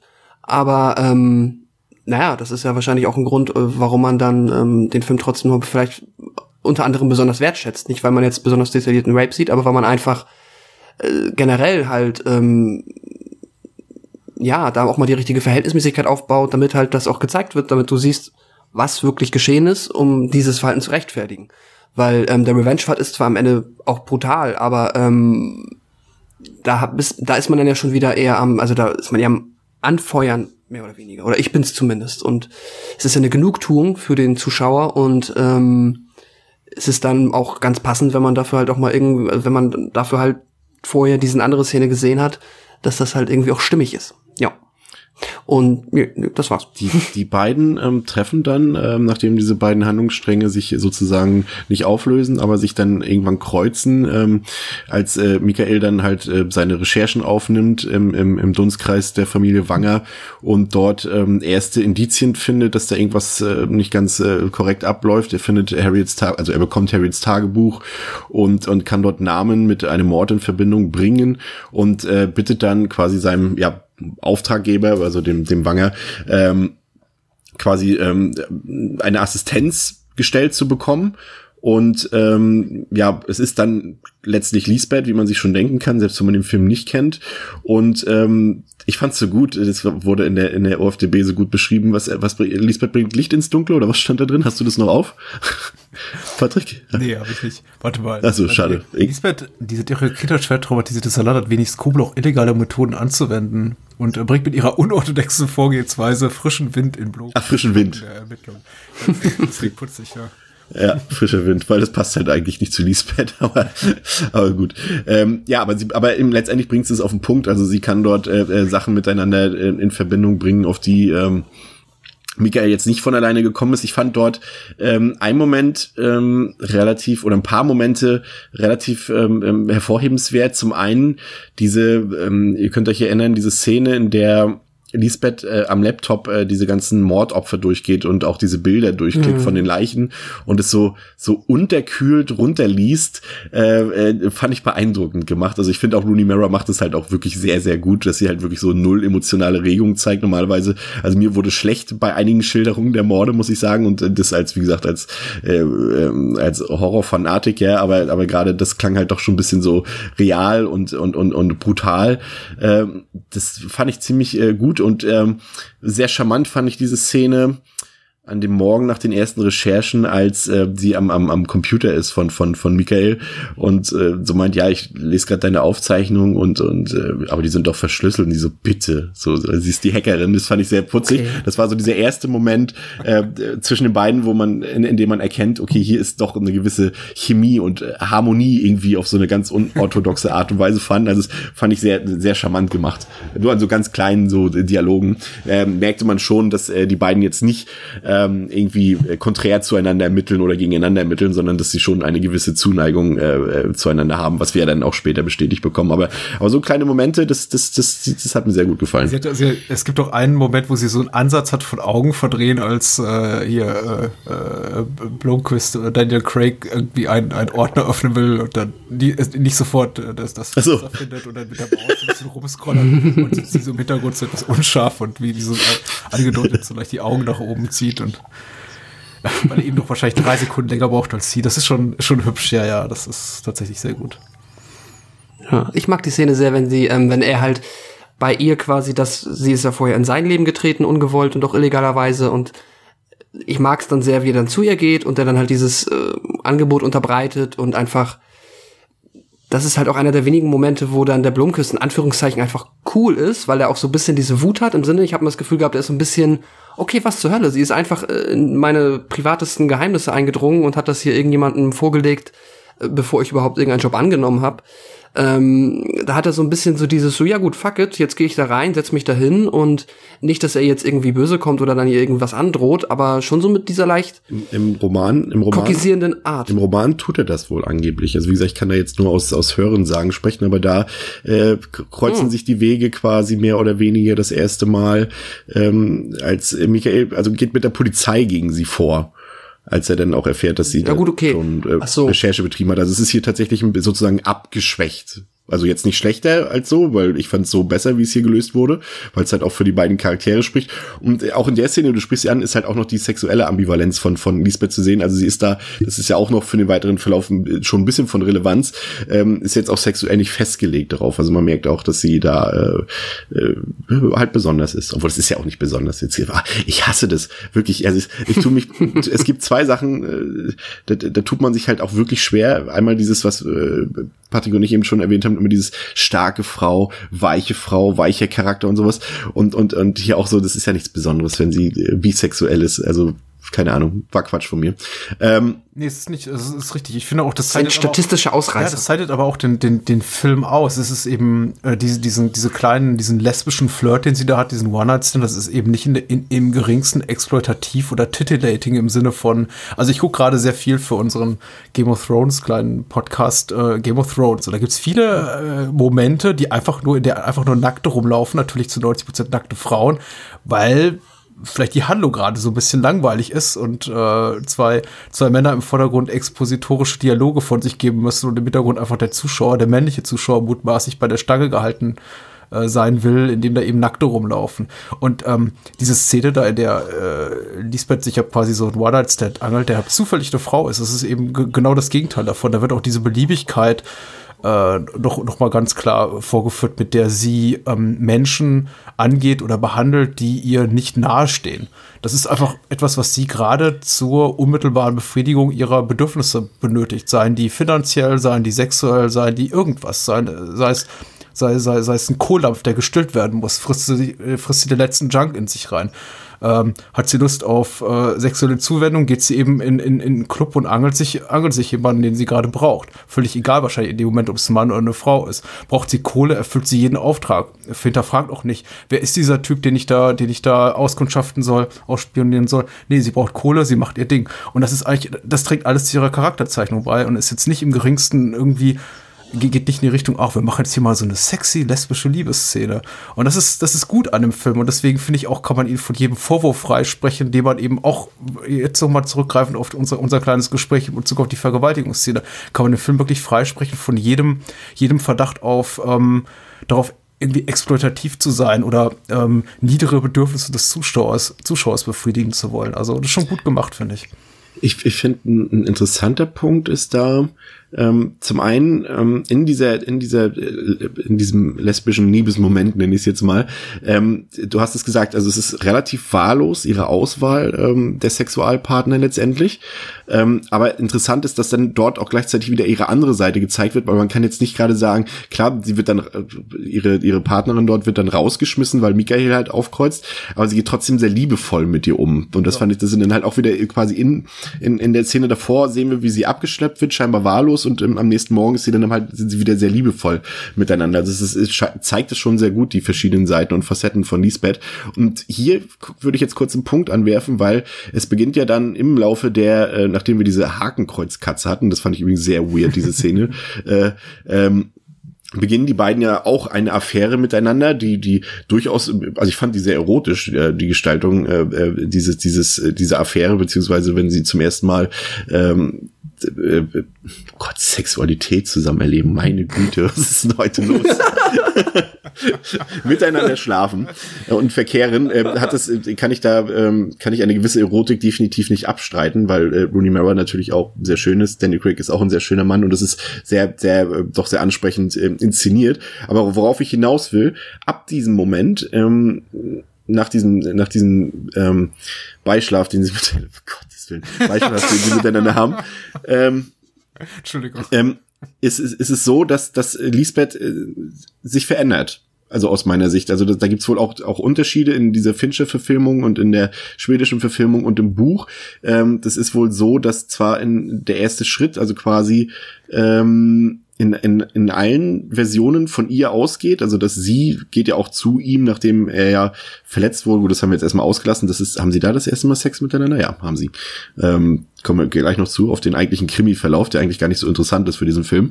Ähm, Worauf wollte ich hinaus? Genau, er ist ja verletzt und, und sie geht ja dann einfach von sich aus mit in sein Zimmer sozusagen, obwohl sie vorher noch getrennt voneinander geschlafen haben und beginnt ja letztendlich das Liebesspiel.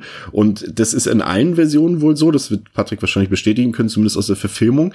Aber es soll wohl so sein, dass sie nur in dem schwedischen Film diese ähm, die, die Oberhand behält über diese, über diese Beziehung zu Michael. Und hier zumindest in Finchers Version ist es so, dass sie äh, jetzt können wir es fast nennen, äh, ja, Schwäche will ich es nicht nennen, aber dass sie wirkt ähm, traditioneller in ihrer Frauenrolle ab diesem Moment so ein bisschen. Sie ordnet sich letztendlich irgendwie, sie ist immer noch cool und sie ist auch immer noch, immer noch ähm, so, wie sie vorher ist, aber gerade in dieser Hinsicht, finde ich, ordnet sie sich Michael so ein bisschen unter und ich finde, das sieht man gerade in der Szene, ähm, um mal was vorwegzugreifen, als äh, sie nachher später den, den, den Mörder überführt haben und sie ihn verfolgen will, fragt sie ihn noch so, äh, äh may I kill him? Oder May I Kill oder so. Also sie fragt quasi, Michael, darf ich ihn umbringen? Und das ist aber nicht mehr die Person, glaube ich, die am Anfang äh, skrupellos dem, dem, äh, äh, dem Vormund äh, dem Metalldildo in den Hintern gerammt hat. Finde ich. ja, das ist nicht mehr dieselbe ja, Person. Benutzt, äh, ist dann halt in dem Moment für sie so ganz kurz sowas wie eine moralische Instanz wahrscheinlich einfach, weil entweder sie zu ihm aufschaut oder sie auch ihn jetzt einfach schon so sehr oder er so eine wichtige Rolle für sie einnimmt, dass es auf einmal eine Relevanz hat, was man halt, wie du gesagt hast, äh, vorher von ihr im Leben nicht erwartet hätte. Ja, man kann es so oder so sehen. Ich, hab, ich bin ein kompletter Opportunist. Ich weiß, dass es damals in Kritiken tatsächlich zum Film aufgegriffen wurde. Wie gesagt, ich kenne die Romanvorlage nicht und ich habe keine Detailkenntnisse mehr der TV-Adaption, aber ich meine auch, ähm, weder dem einen noch dem anderen kam dieser Satz drin vor, dieser kleine Moment. Ich finde ihn, ich empfinde ihn als relativ belanglos, ehrlich gesagt. Jetzt auch beim Wiedersehen. Und ich wusste, dass er kommt und ich dachte, okay, ich achte jetzt auch mal auf ihre, auf ihre, auf ihre Intonation dieser Dialogzeile. Wie, wie, wie spricht sie die? Wie stellt mhm. sie diese Frage? Ich empfand es jetzt auch dieses Mal eher als als eine, als eine kleine rhetorische Spielerei. Ich glaube nicht, dass es einen Unterschied okay. gemacht hat. Ich, ich, ich habe nicht das Gefühl gehabt, dass sie sich in dem Moment quasi ihm unterwirft und sagt, okay, würdest du jetzt, äh, hätte, hätte jetzt Daniel, hätte jetzt Blomquist gesagt, äh, bring ihn mir lebend, hätte sie, ich, ich, ich glaube, auch einen Scheiß darauf gegeben. Also, er, das ist jetzt aber auch nur meine persönliche Wahrnehmung. Ich denke, man kann es so oder so lesen. Ich lese es zumindest nicht als das äh, antifeministische Statement, das eben einige Kritiker darin sehen. Ach, ja. das hätte ich jetzt auch gar nicht tatsächlich. Ich, also jetzt auch meiner Interpretation nach. Ich habe jetzt nichts im Mund legen. Das nee, nee, nee, nee, nee, alles gut, alles gut. Weil auch meiner Interpretation nach finde ich das immer noch legitim. Ich meine, ich sehe da jetzt auch nicht irgendwie Antifeminismus drin, wenn man irgendwie die Meinung von jemandem wertschätzt und dann mal fragt, ob das für den okay wäre, wenn ich jetzt den töte, was, was auch schon wieder komisch klingt, aber ähm, ja, sei es drum. Ja, aber ja, wahrscheinlich so wie du sagst, so oder so. Ne? Ja, also es war auch tatsächlich jetzt nicht nicht verbindlich oder so gemeint, also ich wollte es nur mal, äh, weil das halt so ein so ein Thema war, was äh, zumindest äh, kritisch beäugt wurde. Ja, Ähm, und, Ach, und das wusste ich zum Beispiel. neben denen, darauf wolltest du sowieso noch hinaus, äh, jetzt bewerfe ich es ja einfach jetzt mal rein, ähm, die, ähm, die Akzentsituation in dem Film ähm, wurde ja sehr äh, sehr heftig diskutiert. Ähm, es ist so, ich glaube, Daniel Craig ist noch der, der den das so am wenigsten interessiert hat. Der spricht, glaube ich, einfach seinen britischen Akzent und der äh, hat jetzt nicht sonderlich äh, sich Mühe dabei gegeben, sich dort einen, einen gefakten schwedischen Akzent zu geben. Aber gerade bei Rooney Mara ist es schon ein bisschen, ja, hm, ich weiß nicht. Aber ich finde, ich finde, ich also ich werfe das dem Film überhaupt nicht vor. Vielleicht hätte man es auch einfach ganz weglassen sollen. Aber ich finde ansonsten wenn man betrachtet, wie akkurat der Film sonst umgeht, ich meine, sie haben den Handlungsort gelassen, wie im Original, und sie haben sogar in Stockholm und in Schweden gedreht. Also viel mehr kann man ja schon fast gar nicht eine, von einer Hollywood-Produktion äh, verlangen in so einem Fall. Also ich finde, Fincher hat da schon sich relativ viel Mühe gegeben, da äh, die ganzen kulturellen Einflüsse und auch die Landschaften und sowas alles, also so ein Bild zu erzeugen, was doch schon relativ authentisch ist. Ich weiß, irgendjemand meinte auch gestern mit mir da diskutieren zu müssen und meinte so, ja, äh, man hätte den Film ja auch in Schweden drin, äh, spielen lassen können. Nee, die Kälte und die Atmosphäre Schwedens geht völlig verloren in dem Film und ich dachte nur so, äh, Kollege, der Film wurde in Stockholm gedreht. Also was soll da jetzt verloren gegangen sein? Aber, aber ich finde, gerade wenn wir uns so diese Schnellschuss-Remakes angucken, so auch in den letzten Jahren, äh, äh, äh, gerade auch für uns ja relevant, wenn wir uns hier irgendwie aktuell das Remake von Inside angucken oder von Martyrs und sowas, das sind Filme, die da nicht besonders akkurat mit umgehen, aber das kann man jetzt irgendwie Verblendung überhaupt nicht vorwerfen in dieser Fincher-Version.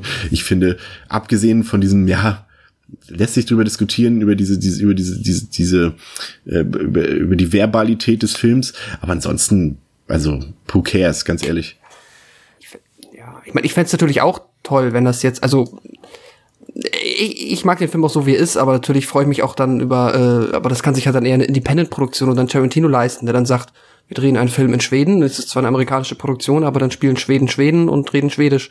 Ähm, ist, das kannst du natürlich aber bei so einer Sony-Produktion Ja, nicht das machen. ist grundsätzlich merkwürdig. Also mir fällt es tatsächlich auch nur, okay, ihr müsst jetzt ein bisschen aufpassen, denn äh, ein absolutes No-No als Filmkritiker oder Podcast, das ist ja immer irgendwie kritisi äh, ist es ja ein Film zu kritisieren, den man nicht vor sich hat, sondern irgendwie die Wunschversion, die man irgendwie gerne hätte. Und Ja. wir haben eben nun mal jetzt hier keine schwedische Produktion, wie Pascal völlig richtig sagt. Das ist eben eine große Sony-Produktion. Mir fällt es nicht unangenehm auf, solange eben keine Schriftstücke im Bild sind. Mir fällt es tatsächlich immer nur dann auf, wenn ich eben sehe, dass die tatsächlich gerade einen englischen Text vor sich haben, in gedruckter Form zum Beispiel, der Ja, eigentlich äh, in einer anderen Landessprache sein sollte. Die befinden sich eben in Schweden, aber alle sch schreiben ihre E-Mails auf Englisch. Da denke ich mir schon so, ah, da, da wäre mir ein bisschen Liebe zum Detail äh, hätte ich da vorgezogen, ehrlich gesagt. Und das wäre einem, einem anderen Regisseur vielleicht nicht passiert. Es ist halt eine stilistische Entscheidung. Also es ist tatsächlich auch vielleicht auch eine, auch eine Marketingentscheidung. Vielleicht einfach auch in Richtung auf ein größeres Publikum schielen, dass man sagt, okay, ja, auf jeden wir Fall. können hier quasi äh, jede jede E-Mail, die wir hab auf dem auf der Kinoleinwand haben, äh, die auf Schwedisch geschrieben ist, müssen wir dann eben untertiteln und dann müssten die Leute mitlesen und dann würden sich einige beschweren und zu Hause bleiben und sich den Film vielleicht nicht angucken.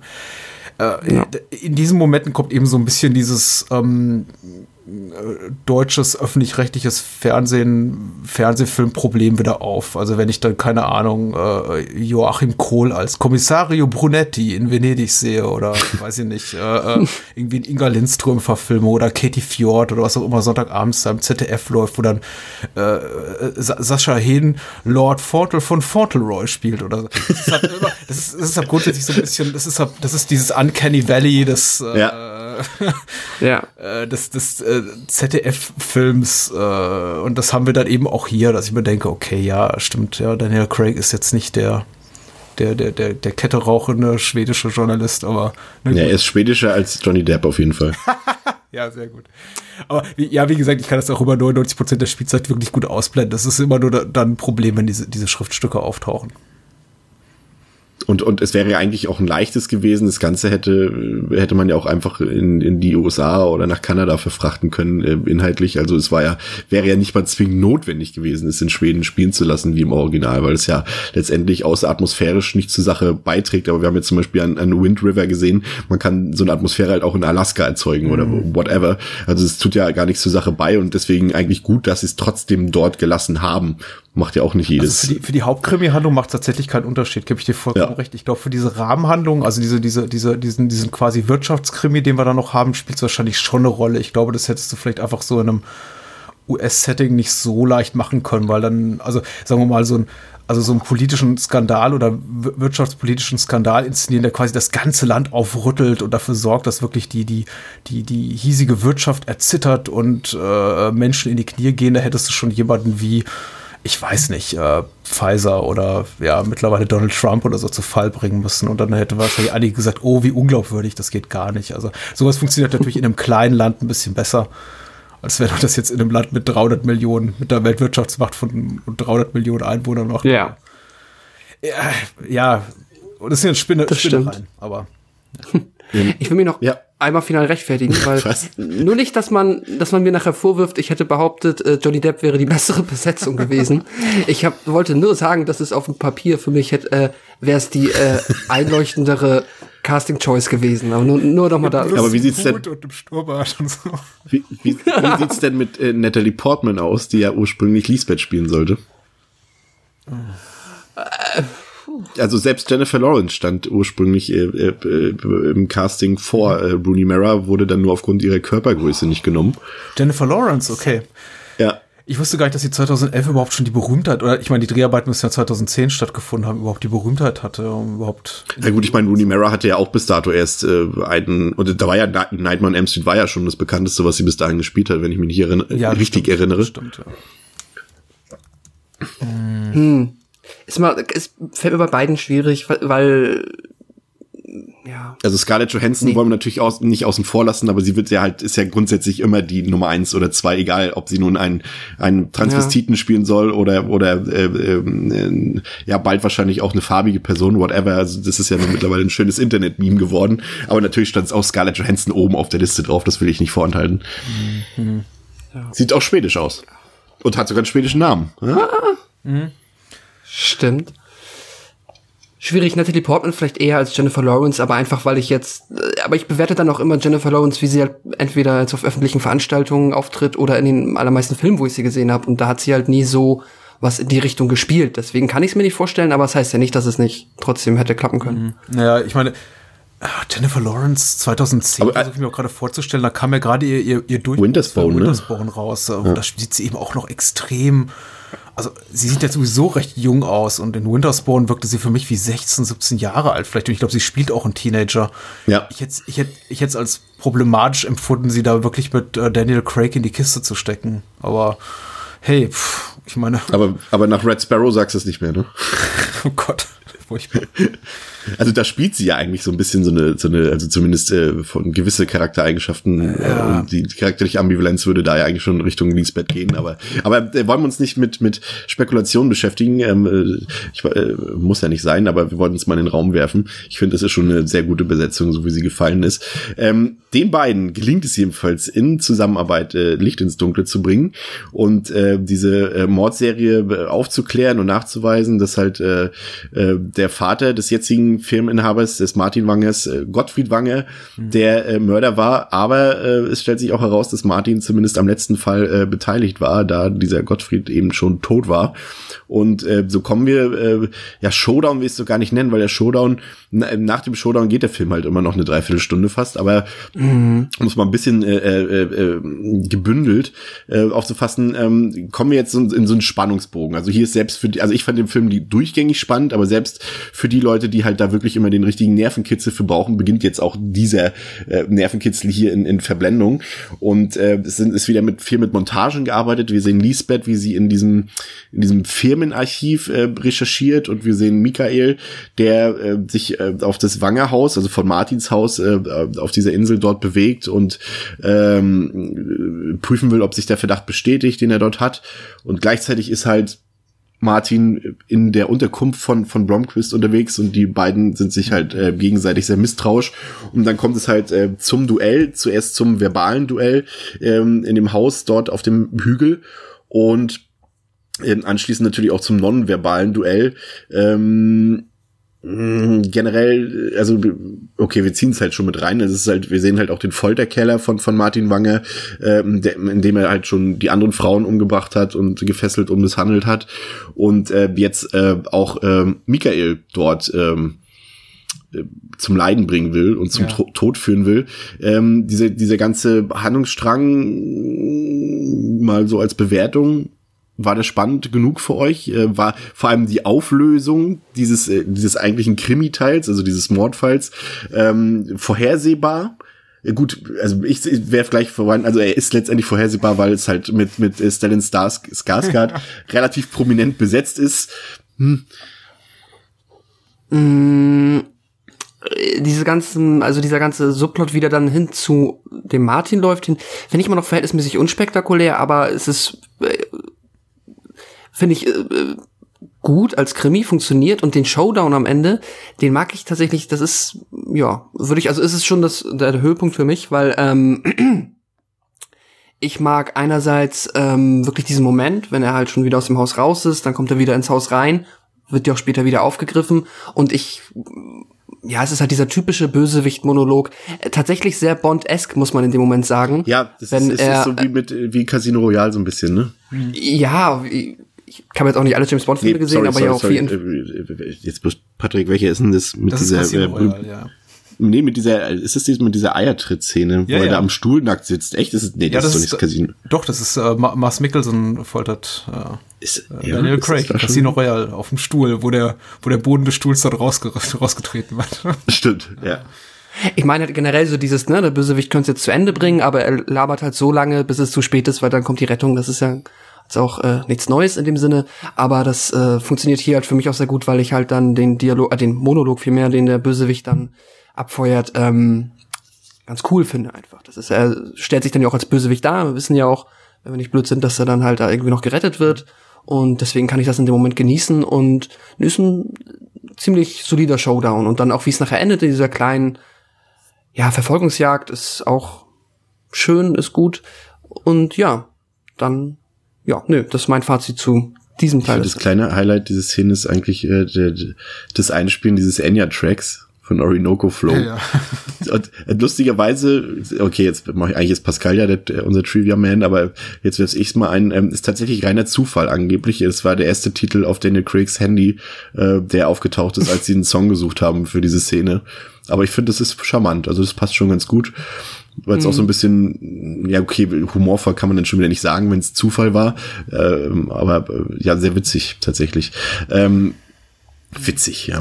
Gut, also es lockert, es so- also nee, es hat wieder dieses, eigentlich hat es wieder so dieses typische, was auch so Schweigen der Lämmer, gab es da nicht auch sowas, dass der, das, äh, Das ist halt so antiklimatisch, ne? ja, das ist halt so, das so gegen, also die Stimmung ist ja eigentlich düster und und und und äh, Blomquist geht's ja auch überhaupt nicht gut und es ist ja auch vollkommen dramatisch und spannend, aber das ist dann halt so dieser dieser Gegenpol. Das ist immer so, also ich ziehe immer gerne, auch wenn es natürlich jetzt nicht das Musterbeispiel ist, aber es hat immer so diesen diesen ähm, Comicfiguren Joker Style halt so, äh, ja, ich bin brutal, aber hier habt ihr was zu lachen, so so so so das gibt's ja ganz oft. Mir war so, als wäre es im Schweigen der Lämmer im, im, im Showdown auch so. Läuft da nicht auch noch irgendein komisches Musikstück oder sowas?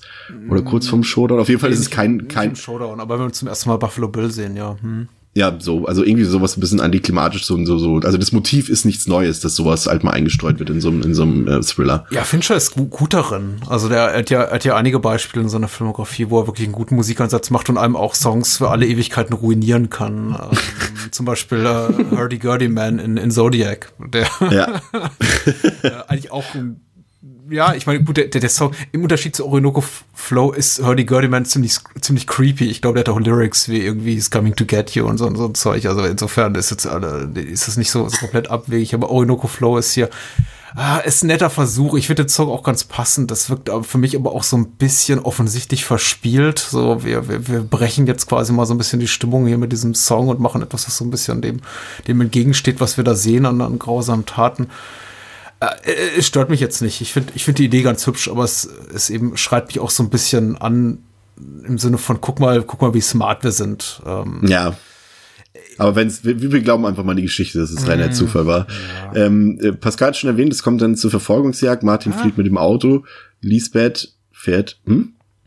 ja, ich wollte gerade sagen, also für mich ist der Moment ganz wichtig, weil ich glaube, dieses, dieses ganze Finale im Folterkeller und wir haben ja jetzt auch schon, auch schon erwähnt, es ist so ein bisschen klischeebeladen, der monologisierende Schurke und irgendwie der Folterkeller Ja. und diese Ja. ganze, ach egal, und der, der, der finale Showdown und Rettung in letzter Sekunde. Ich denke, es ist schon auch so, so ein Make-or-Break-Moment für, für viele.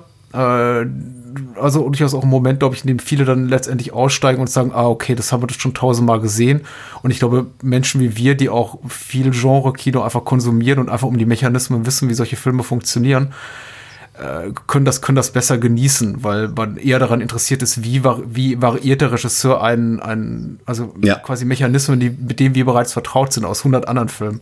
Und der, mhm. der, der, der Zuschauer, der vielleicht nur Tatorte guckt, der will natürlich überrascht werden. Der sagt dann so, oh, komm, schon wieder Folter und doof und wie unrealistisch und äh, äh ich, also, also ich finde den Moment ja sehr stark, ehrlich gesagt. Ich, ich auch. Und ich finde, es ist auch wirklich, äh, deswegen, ich habe jetzt, bin ich euch da auch schon wieder übergangen. Ich hatte ursprünglich auch die Frage gestellt, äh, generell die Auflösung dieses Krimis.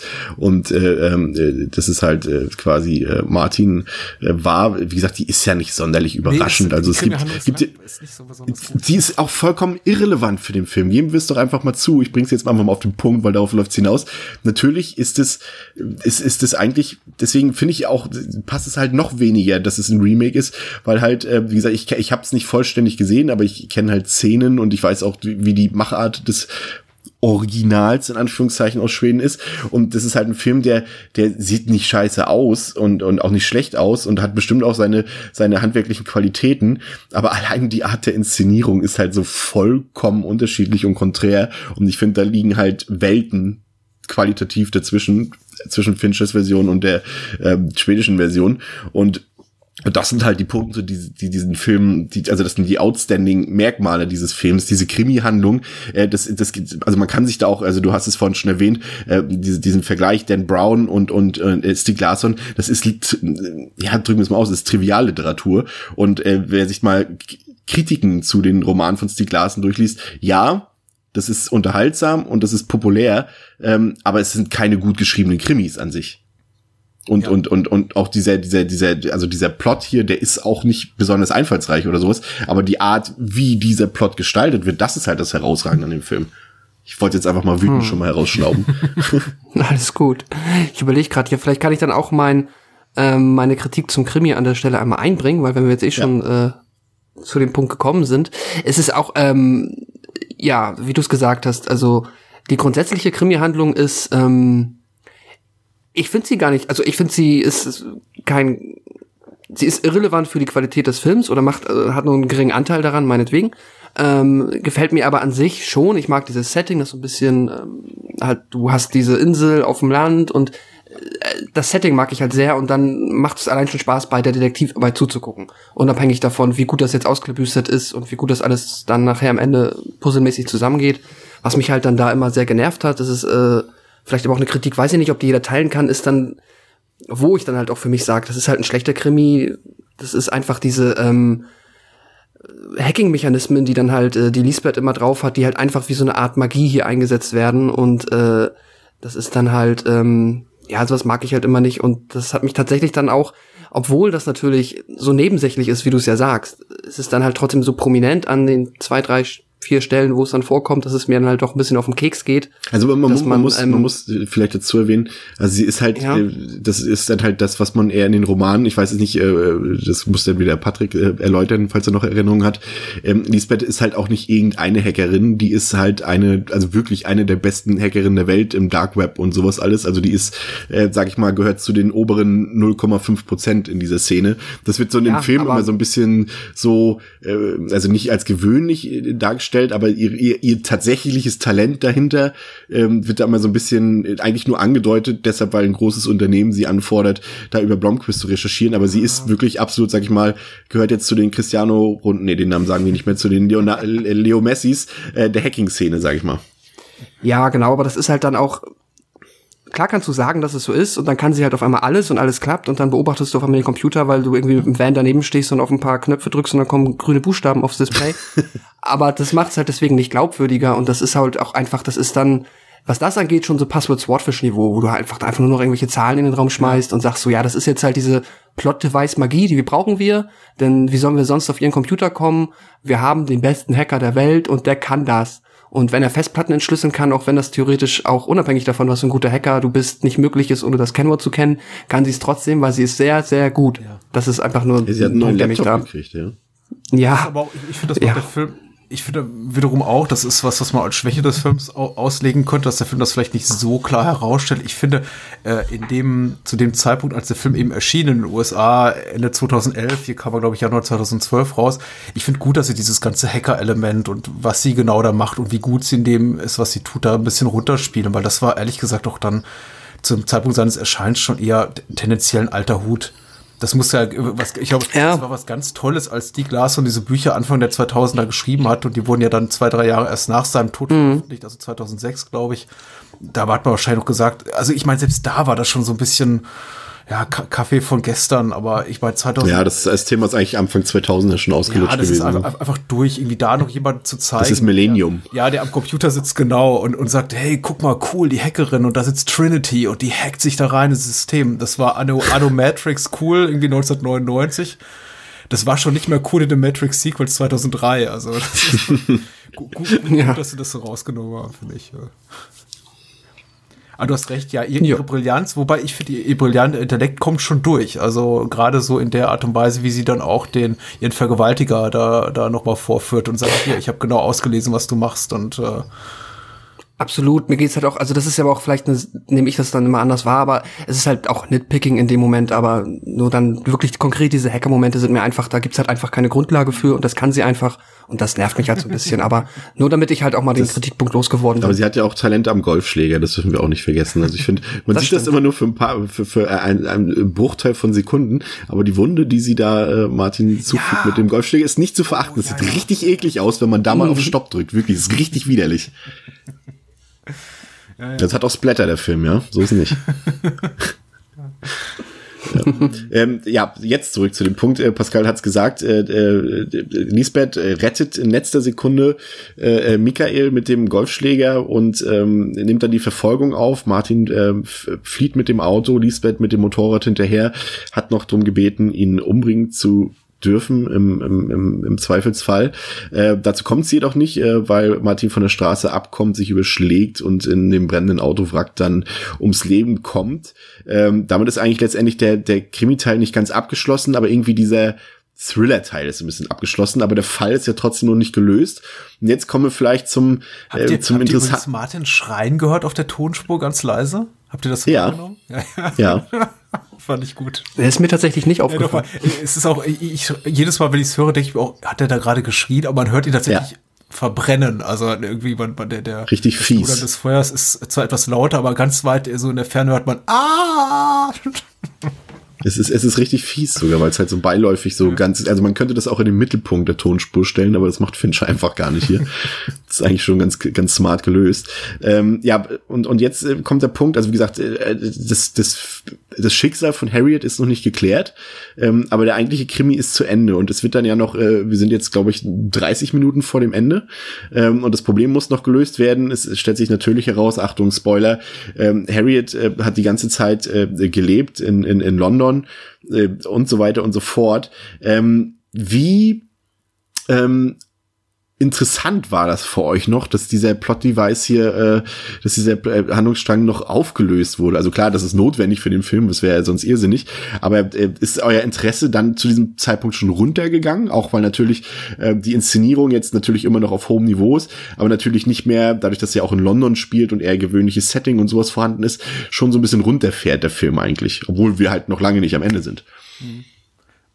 Ich möchte sagen, ja, initial, äh, wenn das auf, aufgedeckt wird, dass sie tatsächlich lebt, dachte ich, ja, wen kümmert es in diesem Moment? Auch weil Christopher Plummer eben als Hen Henrik Wanger zu dem Zeitpunkt schon seit ungefähr anderthalb Stunden nicht mehr aufgetaucht ist, weil er eben dann einfach krank oder jetzt nach, nach hat, er, hat er eine Herzattacke oder einen Schlaganfall? Ich glaube, eine Herzattacke.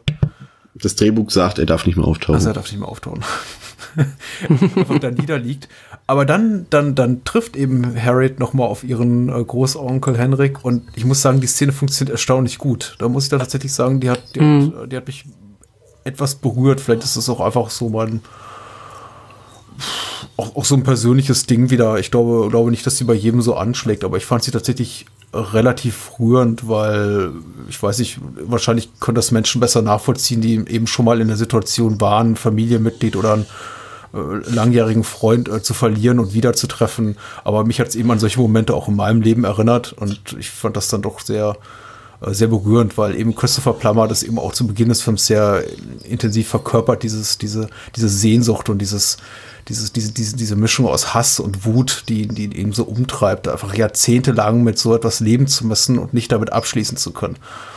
Um, und äh, mm. das hat mich dann doch getroffen. Also im ersten Augenblick dachte ich ja, okay, jetzt ist, muss ich eigentlich nicht haben, aber als die beiden dann aufeinandertreffen, also äh, äh, Christopher Plummer und äh, wie heißt die Schauspielerin? Name leider vergessen, dann aufeinandertreffen. Sehr es ist ein bekanntes Gesicht. Ja. Aber eines dieser Gesichter, denen man den Namen nicht zuordnen kann. Ähm, also wir haben den, äh, Pascal, du kannst gleich äh, deine Einschätzung dazu geben. Ich hole äh, dann einfach mal schon den Rest des Films noch mit dazu. Äh, wir haben halt immer noch zwei äh, Themenkomplexe, die offen sind. Und jetzt würde ich dir sogar an diesem Punkt sogar recht geben, weil ich das schon wieder eben fast vergessen hatte. Hier ist es dann wirklich ein bisschen grenzwertig. Ähm, äh, äh, Lisbeth löst natürlich auch noch sehr filigran sämtliche Probleme von von von Michael. Ähm, und da muss ich sagen, also ihr kleiner Ausflug und und ähm, mit äh, Perückchen ausgestattet und allem drum und dran und äh, also es ist schon ein bisschen vielleicht zu smart, muss ich sagen. Also man darf ja auch immer nicht vergessen, sie hat es ja auch dort irgendwie mit äh, äh, nicht blöden Leuten zu tun, die sie dort austrickst und hinter die Nase, nee, wie sagt man? Jetzt kommen wieder Sprichwörter, wie gesagt, hinter das Licht führt. Ja, hinter das Licht, hinter die Nase führt, auch gut. Ähm, hinter das Licht führt. ähm, da in dem Teil würde ich dir recht geben. Gerne so diese Recherchen und so in, in dem Archiv und was sie da alles aufdeckt, ähm, mit ihrem Apple übrigens äh, äh, Product Placement wichtiges Thema in diesem Film, aber wir werden es wahrscheinlich nicht weiter diskutieren, aber ich wollte es mal einwerfen. Ähm, äh, da fand ich es noch nicht so schlimm, aber hier in dem Punkt hier würde ich dir dann recht geben in diesem in diesem abschließenden Teil und dann können wir es gleich komplett final diskutieren. Ähm, das emotionale ähm, ja, Ende des Films äh, besteht ja darin, dass ähm, Lisbeth sich jetzt dann entgegen ihrer sonstigen ähm, moralischen Vorstellungen scheinbar doch etwas Festeres mit äh, Michael vorstellen kann und äh, sie kauft ihm eine äh, teure Lederjacke mhm. und möchte sie ihm, ich glaube, ich weiß gar nicht, ob es der Weihnachtsabend ist oder kurz vorher, ihm die schenken und muss dann dabei beobachten, wie Michael eigentlich schon längst äh, mit seiner alten Affäre wieder Hand in Hand äh, geht und das war für mich äh, zum einen eine sehr schöne Szene, aber auch wirklich herzzerbrechend. Also äh, das tat mir dann wirklich ungemein leid getan. Und es ist natürlich gleichzeitig auch irgendwie, ja, es teast die Fortsetzung an. Das Thema schneiden wir gleich nochmal an. Ähm, aber das macht's ja, also ich, es hat mir das Herz gebrochen, ich bin ehrlich. Das Ende, es ist, also es ist für mich, so blöd es klingt, es ist eigentlich für mich ein Feel-Good-Film, den gucke ich gerne, weil da nur Sachen passieren, die mir irgendwie Nee, es klingt jetzt auch falsch. Die mir nicht gefallen ist natürlich falscher Ausdruck, aber es ist, ist so ein Film, na, kann man nicht beschreiben. Es gibt manchmal Sachen, die sind auch brutal und äh, die sind düster und so weiter und können trotzdem viel gut Film sein. Das erhört euch irgendwann anders mal. Aber das Ende hat mir das Herz gebrochen und jetzt äh, gebe ich euch den, das, die kompletten Schlusspart äh, zur Diskussion frei. ich sage nur, weil ähm, du hast es ja gerade angesprochen, ähm, ja, also gerade am Ende dann wird sie halt, dreht sie halt wirklich noch mal ein bisschen drüber. Also das ist dann, ja, ich sag's jetzt noch mal, halt diese eine Hacking-Szene, wenn sie dann halt vom Haus von der Harriet stehen, ähm, das ist ein bisschen drüber. Und ja, der komplette Part, wo sie dann in die Schweiz fährt und die Konten auflöst, das ist ähm, auf einmal alles sehr äh, Atomic Blonde oder was auch immer, das ist äh, schon sehr Geheimagent-esk und ähm, ja, ich muss auch zugeben, hab, also ist das ein Plothole, aber ich meine, sie schafft das Geld dann ja auf ihre Konten. Und was hält jetzt irgendwen davon ab, das im Endeffekt noch nachzuverfolgen? Sie ist Hackerin. Das habe ich nicht ganz das verstanden. Kann niemand nachvollziehen. nee, sie hat ja gesagt, na, ja, hast ja recht. Ja, okay, aber das ist da, da sind wir wieder bei meiner Kritik. Ähm, weil alles andere macht sie ja unfassbar diffizil und das kann ich ja dann vielleicht auch mit einem gefälschten Ausweis und so, hm, ja, warum nicht? Aber naja, egal. Ähm, ja, unabhängig davon, dass ich dann finde, dass ich das eigentlich alles jetzt gar nicht hätte auch mehr sehen müssen, wie sie dann das Geld dann noch hin und her schiebt, das ist mir halt auch, das ist dann, dann wird mir halt der Film dann an dem Moment halt auch zu lang, weil. Ah, das wäre jetzt meine Frage gewesen. Äh, auch dann, dann wir haben halt Patrick, das, äh, ist es äh, tatsächlich noch interessant genug gewesen. Na, ich mut mal. Ja, wir haben, so sorry, ich wollte nur sagen, wir hatten das Thriller-Finale, das emotionale Finale und jetzt ist es, also das emotionale Vorfinale mit Harriet und dann hätte ich jetzt das letzte emotionale Finale auch dann schneller haben können. So, sorry. Nee, gar kein Problem. Ich überlege auch gerade, was ich da rein dichte. Also meine Mutmaßung ist einfach mal, dass tatsächlich von Beginn an auch geplant war, diese, die, die Stieg Larsson-Verfilmung äh, seitens Sony auch als Kinoreihe fortzuführen und vielleicht auch hm. der Boden für bereitet werden sollte. Ähm, Chris hat es ja auch bereits erwähnt, okay, das ist eben eine sehr werketreue Verfilmung und diese ganze politische Komponente spielt da eben, ist ein sehr gewichtiges Element in der Romanvorlage. Larson hat sich ja doch an den, an den Sjöwal Roman aus den 60ern, also an den Martin Beck Roman äh, orientiert. Die sind ja auch, haben auch alle sehr viel politisches Gewicht. Von denen bin ich ja zum Beispiel ein großer Fan. Und ähm, die würden eben ohne dieses ganze sozialkritisch-politische Element überhaupt nicht funktionieren. Und vielleicht war das auch einfach so sein Zugeständnis. Ich, ich finde es eben auch schwierig, da tatsächlich die, ich finde auch die, die, die Rahmenhandlung für mich nicht besonders interessant ist. So Einzelmomente funktionieren. Der, der kleine Moment mit Robin Wright am Ende ist, ist schön. Klar, dieser, dieser Herzschmerzmoment mit Lisbeth, die dann das teure Lederjackett wegwirft, ist auch ich stehe nicht so auf Lederjacketts, vielleicht ist das das Problem. Vielleicht deswegen reißt mich nicht so mit. vielleicht kann ich, vielleicht kann ich das auch einfach nicht genug wertschätzen, so, so, so, so, so ein 1000 Euro Lederjackett oder wie teuer das auch ist, aber.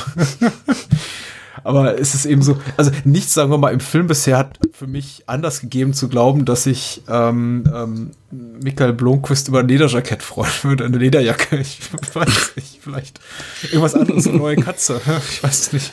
Es war heartbreaking. Es war ja, wirklich heartbreaking. Ja, es ist es schon. Also sie verfehlt auf jeden Fall ihren Zweck nicht, aber tatsächlich, ja, der Film geht mir auch noch so ein bisschen zu lang. Mir, mir fehlt eben das äh, das, das, das emotionale Invest einfach in diesen Teil der Handlung, weil, wir, weil eben diese ganze Wirtschaftskrimi-Handlung sehr, sehr entrückt ist. Wir sehen ja auch diesen Wennerström, sehen wir auch, glaube ich, nie in Persona. Wir sehen ihn immer quasi nur über den Umweg von Fernsehbildschirmen, ja. wie er vor Kamera steht und sagt, äh, Blomquist kann mir gar nichts und meine, meine äh, äh Goldfinger arbeiten, arbeiten ah, Dr. No. Ja, ja, daran, mich aus der Scheiße zu hauen und haha. Und dann kommt halt diese, diese Stimme, die dann quasi so über, über seinen Tod aus dem Off berichtet. So. Also, also eine Leiche wurde in einem Hotel ja. gefunden, ermordet oder Selbstmord, man weiß es nicht genau. Ah, okay, damit hat sich das auch erledigt. Und es ist auch so ein bisschen, äh, es ist aber am Ende nur noch so ein, also plotseitig nur noch so ein Achselzucken quasi. So, ach okay, damit ist das jetzt also auch, auch erledigt. Wow, wie ich eben Dr. No gesagt habe und Goldfinger gesagt habe, aber eigentlich Blofeld meine. Sehr schön.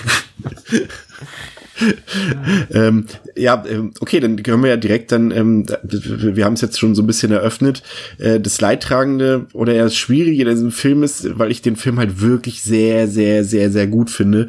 Und so ist es für mich ein absoluter Jammer, Fall, dass der Film halt finanziell eben nicht das große Einspielergebnis hatte, was vielleicht auch so ein bisschen an seinem R-Rating liegt.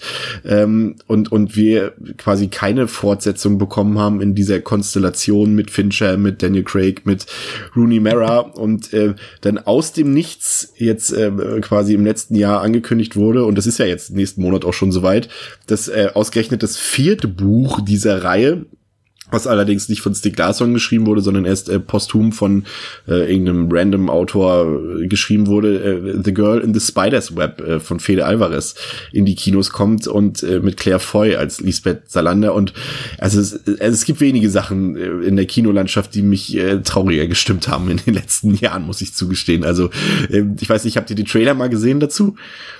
Nein. Nee also es ist, es ist äh, traurig. Also es hat so, so von der Stilistik, äh, Finches ist da logischerweise auch irgendwie, weil sie wollten es ja auch jetzt komplett trennen voneinander. Äh, es ist ja mehr oder weniger schon wieder fast ein Reboot, um auch noch so einen äh, Begriff wieder reinzuwerfen. Aber äh, sorry, also nichts gegen Claire Foy. Also sie hat halt null das Charisma, ne, äh, das Rooney Mara hat äh, in ihrer Präsenz. Muss man ja auch immer wieder hervorheben. Sie hat ja sowohl äh, psychisch als auch äh, physisch da auch eine Transformation durchgemacht für die Rolle. Und das hat man hier schon im Trailer so gar nicht das Gefühl. Es sieht aus wie ein generischer Action Film äh, mit einer Action, viel actionlastigeren Story und boah, das hat mich richtig geärgert. Also ich bin ehrlich, ich habe es auf Twitter schon geschrieben gestern. Es gibt kaum einen Film, von dem ich mir mehr halt ein Sequel wünschen würde, als hier von Verblendung. Aber in dieser Crew-Cast-Konstellation, die man hat, ich weiß nicht, wie es euch da geht, aber ich finde es echt schade, dass das nicht weitergeht. Hm. Schade ist das richtige. Ich weiß nicht. Ja, das stimmt. Ich kenne jetzt natürlich nicht die Fort, also ich weiß ja nicht, wie die Geschichte weitergeht. Ähm, ja, aber es. Das ist der immerhin der Vorteil, dass man halt wenigstens, wenn man die Story weiterkriegen will, ja immerhin dann auf die schwedischen Filme umsteigen kann. Immerhin das. Ähm, aber, ja. aber das ist halt, ja. Ja, ist, also ich habe ich habe noch so, so, so, so einen Hauch von Hoffnung, aber tatsächlich sprechen die Umstände nicht für einen guten Film, wenn ich so auf, auf die Credits gucke. Also Fede Alvarez ist jetzt nicht so verkehrt und ich glaube, der, der Drehbuchautor hat auch, ähm, hat auch zwei, drei ganz nette Sachen geschrieben für Cronenberg, ein, zwei Sachen und, und Locke, diesen Tom Hardy-Film. Aber hey, ich, ich, ich bezweifle auch, dass wir da was, was Großartiges sehen. Also es wirkt für mich auch tatsächlich wie, wie eine Produktion aus der, aus der zweiten Reihe, von der man mal gesagt hat, okay, hier habt ihr so ein, so ein kleineres Budget und egal was ihr macht, ihr müsst immer so mit, mit eurer, mit eurer zweiten Wahl leben. Was ist eigentlich komisch, ne? Ich meine, für, für der Alvarez ist, spricht ja eigentlich dafür, dass er, ich meine, das Evil Dead Remake und und und und, und Brief äh, waren ja äh, audiovisuell ziemlich, also gerade für für einen Horrorfilm wirklich sehr sehr gelungen, fand ich. Also ich mag die beide sehr. Evil Dead natürlich noch ein Stück mehr als als ein Brief, aber aber deswegen hatte mich das schon so irritiert erstmal, dass er halt so so einen Film annimmt und, und, und dass der halt so gewöhnlich, also ich spreche natürlich nur vom Trailer, wir können uns den nächsten Monat selbst überzeugen, aber dass das so gewöhnlich aus, also da habe ich irgendwie mehr erwartet. Ich meine, wie gesagt, ich kann mich täuschen, aber Fand ich komisch. Ja, ich, also die Quote spricht gegen, gegen Sony oder Columbia, wer auch immer das produziert. Vielleicht sollte man im Studio auch nicht zu viel Gewicht dabei messen, aber mittlerweile ist es ja so, dass man, das ist ja schon auch durchaus, dass man da gewisse Muster erkennen kann und äh, Sony Blockbuster in den letzten Jahren nicht so wahnsinnig überzeugt haben.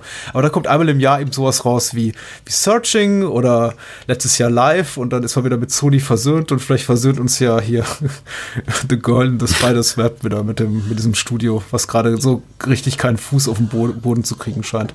Außer aber, mit den kleinen Produktionen, ja. Ja, aber nach, nach, dem, Erfol äh, nach dem Überraschungserfolg von Venom in dieser Woche, oh, äh, ja, finanziell gesehen, ähm, ähm, können sie sich das dann schon fast wieder leisten, dass sie jetzt einen Flop produzieren. Aber wie gesagt, äh, da, da, da lassen wir uns mal überraschen.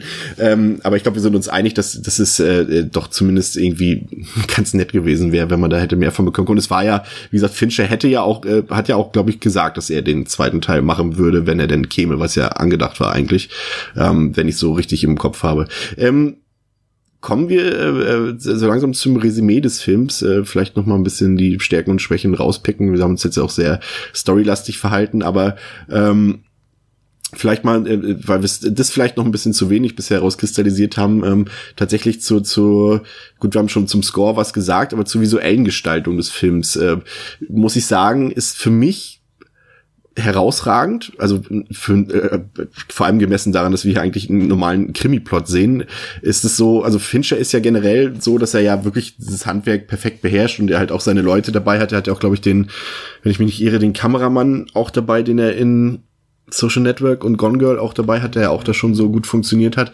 Und, und ich finde, er hat so eine Rezeptur, die man in all seinen Filmen erkennt, die so in diese Richtung gehen, genre-thematisch. also jetzt Zodiac äh, 7, ähm, Gone Girl und hier The Girl with the Dragon Tattoo. Und ich finde allerdings, und wie gesagt, ihr könnt jetzt äh, mich hassen dafür, aber ich finde, seine Rezeptur bringt er erst hier zur Perfektion mit diesem Film. Also rein was was das Handwerk angeht, bin ich ganz ehrlich. Also ich finde, der ist ist äh, holt ein absolutes Optimum daraus. Also also aus, aus so einem gewöhnlichen Krimi-Plot so viel aus diesem Medium-Film rauszuholen. Ja, ja, ja, also das dann, ist. Dann sag mal, ich muss mal kritisch nachfragen. Wo siehst du denn die Defizite von Zodiac, der ja so, sag mal, atmosphärisch noch am nächsten ist bei God oh. Tattoo? Also wenn ich eins hasse, sind Nachfragen an diesen Podcast, auf die ich mich nicht vorbereiten. Auf dich will ich, okay, ich habe Zodiac seit fünf Jahren nicht gesehen, ja. ich gebe zu. Aber ich finde, äh, jetzt rein vom, vom meinem subjektiven Eindruck, finde ich, ist es einfach nochmal, dass er da, also Zodiac ist auch, wie gesagt, ich sag ja alle, also handwerklich ist es äh, für, also sowieso mein Lieblingsregisseur, aber ich finde auch handwerklich ist er einfach einer der zuverlässigsten Leute, die wirklich sehr viel rausholen können. Aber ich finde, so richtig alles zusammengepasst, also, wo ich sagen würde, das ist zumindest in dieser Hinsicht perfekt erst hier. Mhm. Also es sind andere sind für mich auch Zodiac und Sieben sind für mich ja, auch so, äh, Filme. Zodiac, Zodiac hat jetzt noch so ein bisschen, hat jetzt noch eine größere, ein hö höheres Level von, sagen wir mal, so, so, eine gewisse Künstlichkeit, die Go with the Dragon Tattoo nicht hat, auch in Sachen Einsatz von Spezialeffekten. Man sieht eben dann doch, das sind ähm, Einstellungen, die kann es so nicht geben, wie jetzt diese, diese Kamerafahrt über den alten Hafen von San Francisco oder diese, diese Zeitrafferaufnahmen. Ähm, ich, die, hier, hier Go with the Dragon Tattoo ist tatsächlich so, das hatten wir auch im Vorgespräch kurz, dass hier die Spezialeffekte wirklich komplett unsichtbar sind und hier komplett im Dienste der, der Story stehen und das Bildes, was Fincher eben erschaffen will, was absolut fotorealistisch ist und man, man würde niemals in Frage stellen, dass diese wunderbar verschneiten, zugefrorenen Landschaften, die wir da sehen, im Norden von Schweden tatsächlich aus, aus, einem, aus einem Computer stammen. Tun sie aber zumindest zum Teil. Und das ist hier schon sehr, sehr toll, muss ich auch sagen. Also. Auch der Schnitt Dürfen wir nicht vergessen. Der wurde ja sogar mit dem Academy Award ausgezeichnet. Hier nochmal Fact Drop. Äh, also ähm, das ist hervorragend. Gerade halt, was ich vorhin schon erwähnt hatte, diese Montagen und, und wenn Michael und Lisbeth parallel zueinander ähm, ermitteln und sowas. Also der macht das schon so gut, da auch wirklich eine, eine, eine Spannung zu erzeugen, die vielleicht in dem Plot halt gar nicht vorhanden ist, so wirklich. Aber er schafft es dem, also er schafft es, den Krimi spannender zu machen, als er eigentlich auf dem Papier ist. Drücken wir es mal so aus. Und das rein durch seine audiovisuellen Elemente, finde ich. Ja, ja. Wobei, also manchmal, also doch stimmt, also am, am Audiovisuellen kann ich auch nichts kritisieren. Ich finde es manchmal, was so die, das ganze Suspense-Element betrifft, so ein bisschen irreführend im, im Sinne von, also manchmal scheint er für mich fast, äh, also dieses, dieses Suspense-Element so forcieren zu wollen, weil er eben weiß, dass die Krimi-Handlung, glaube ich, auch Fincher weiß, dass die Krimi-Handlung nicht so wahnsinnig viel mhm. ergibt. Und dann streut er zum Beispiel sowas ein wie diese, diese Sequenz in der U-Bahn-Station äh, mit Lisbeth Salander, die dann, die ich bis zu einem gewissen Moment äh, gelungen fand und dann fangen eben alle Passanten an, ihre Smartphones rauszuholen und Bilder zu machen von Lisbeth und ich denke mir, okay, wenn ich mich recht an den Film erinnere, führt das nirgendwo hin. Also keiner, die werden jetzt nicht irgendwie online veröffentlicht und dann kommt ihr die Polizei auf die Fährte oder sonst irgendwas. Nee, das macht, macht, macht er einfach nur um dieses, dieses, dieses, quasi, vielleicht dieses, dieses Gefühl von, von Paranoia oder Verfolgung noch mal irgendwie so ein bisschen nach oben zu schaukeln. Aber es ist halt keine, keine wirkliche Notwendigkeit und auch so ein bisschen irreführend, weil ich denke, ich, jedes Mal, wenn ich die Szene sehe, denke ich für einen kurzen Moment, führt das noch irgendwo hin? Nee, tut es natürlich nicht. Ähm, ihr, ihr, Computer ist eben kaputt, darum ging es, aber genauso gut hätte ihr, hätte ihr das Ding auch auf den Boden fallen können. Äh, Wäre alles nicht so schlimm, wenn der Film nicht 160 Minuten dauern würde und ich mir da doch denke, hätte ich vielleicht auf die kleine, auf die fünf Minuten verzichtet, wäre auch nicht schade drum gewesen. hey, äh, alles, was du sagst, Chris, ist absolut richtig. Was so das ist, die Ästhetik des Films betrifft, ist der, würde ich auch sagen, ist Verblendung, furchtbarer deutscher Titel, total unantastbar. Achso, ich dachte, das wäre jetzt schon äh, unantastbar wäre auch ein guter deutscher Titel. ja. Er heißt, warte mal, der neue heißt ja auch wieder, wie hieß denn der neue? Nicht Verwesung, wie hieß denn der denn jetzt schon wieder? Den haben sie auch wieder schon wieder eingedeutscht, damit er natürlich auch in diese Roman Vermöbelung. Vermöbelung, ja. Verblödung. Ähm, ähm, Pascal, audiovisuell auch für dich ansprechend?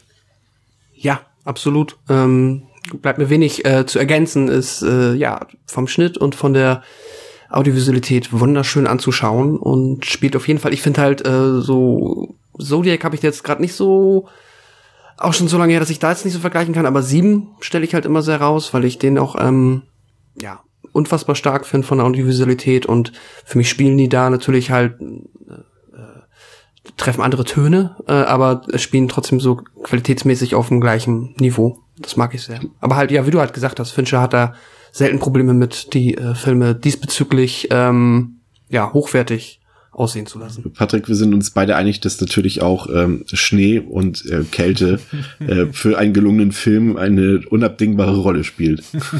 natürlich. Also ich musste auch sehr lachen, weil das halt auch so, äh, ich hatte deine Letterbox Review gelesen und und es ist halt wirklich so, ähm, sowas kann so ein Film aufwerten, weil es halt immer noch, also was heißt immer noch, aber es ist so selten zu sehen, dass du halt automatisch, also das hatte ich auch bei bei Wind River im Kino so das Gefühl, äh, dass es halt so eine komplett eigene Atmosphäre schafft, die du halt in Filmen nicht haben kannst, die nicht nicht im Schnee und Eis irgendwie spielen.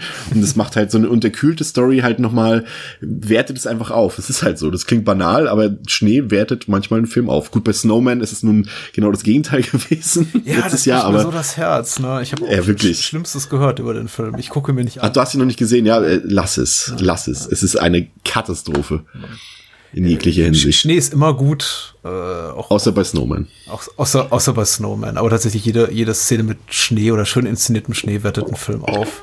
Ich hatte kürzlich mit, äh, mit Dennis vom Lichtspielcast über Mindhunters geredet. Der ist ja auch zu Beginn in einem winterlichen ja. Setting. Und selbst Randy Harlan schafft es irgendwie, äh, der Randy Harlan, den ich sehr mag, aber der, den einige Leute jetzt nicht mit dem allergrößten inszenatorischen Talent gesegnet sehen, schafft es Schnee sehr, sehr schön zu inszenieren. Gibt's, gibt's nicht, gibt's, ist, ist, Randy Harlan ist doch quasi ein Name, der für Style over Substance spricht eigentlich, oder? Also ich finde gerade seine, seine, seine Art zu inszenieren ist schon relativ außergewöhnlich. Und naja. ich würde, bei ihm, bei ihm, also nein, pass auf, ich würde eher sagen, also er ist einer der Regisseure, äh, sag mal ein Wort zu dem würde ich sagen, cool. Mhm. So, ja. und das ist, spricht ja meistens jetzt nicht gegen, Na, dass er, er da irgendwie. Er ist, ja auch Finne. Ja. Es, es passt ja irgendwie. Ja. Also, äh, Ver Verblendung ist schon, Verblendung ist schon sehr toll. Ich, ich, ich kann mir wirklich nur diese, diese, die, die lauwarme, äh, Zwinker, Zwinker, haha, äh, kritische Rezeption des Films und auch die Tatsache, dass das Publikum nicht so reinströmte wie jetzt in Finchers andere Filme, wirklich nur damit erklären, dass die Erwartungshaltung da ein bisschen verschoben war und äh, Menschen vergessen hatten oder Kritiker vergessen hatten, dass Fincher eben auch sowas wie The Game oder Panic Room früher mal gemacht Ja. hat.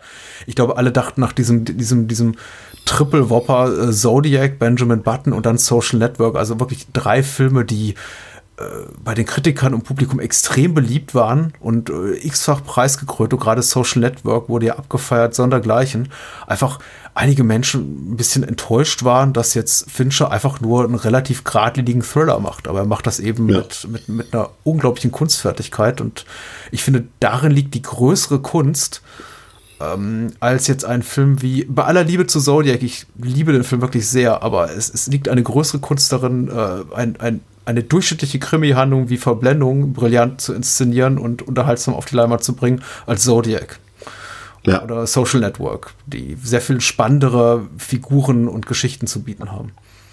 Definitiv. Und ich finde ja auch, das, das Gute ist halt, er schafft es halt auch, wie du es vorhin schon gesagt hast, halt eben, äh, Fincher weiß halt eben, dass dieser Krimi nicht besonders ähm, äh, clever ist und nicht besonders interessant ist. Also er ist immer noch gut, auch sicherlich über Tatortniveau, aber ähm, aber ich finde es halt gut, äh, für ihn steht halt dann doch er, und das wird ja auch, ist ja wahrscheinlich sogar auch im Roman so, nee, das weiß ich halt nicht, ob es da, ob ob's die Glasson dachte, er schreibt dort wirklich gerade einen guten Krimi oder dass es ihm auch darum ging, diese emotionale Reise, die die äh, der Blomqvist und und Salander durchmachen, das ist ja der Kern des Films und und nicht die Krimi-Handlung. Äh, das weiß ich jetzt nicht, ob Glasson das auch schon so gesehen hat, aber zumindest ist ist bei Fincher so, dass ihm das am Herzen liegt und nicht die Aufklärung dieses äh, dieses dieser Mordserie da. Ähm, was noch interessant ist, ist, es wird geraucht im Film. Ist in Hollywood selten mittlerweile geworden. Johnny Depp macht das auch sehr oft.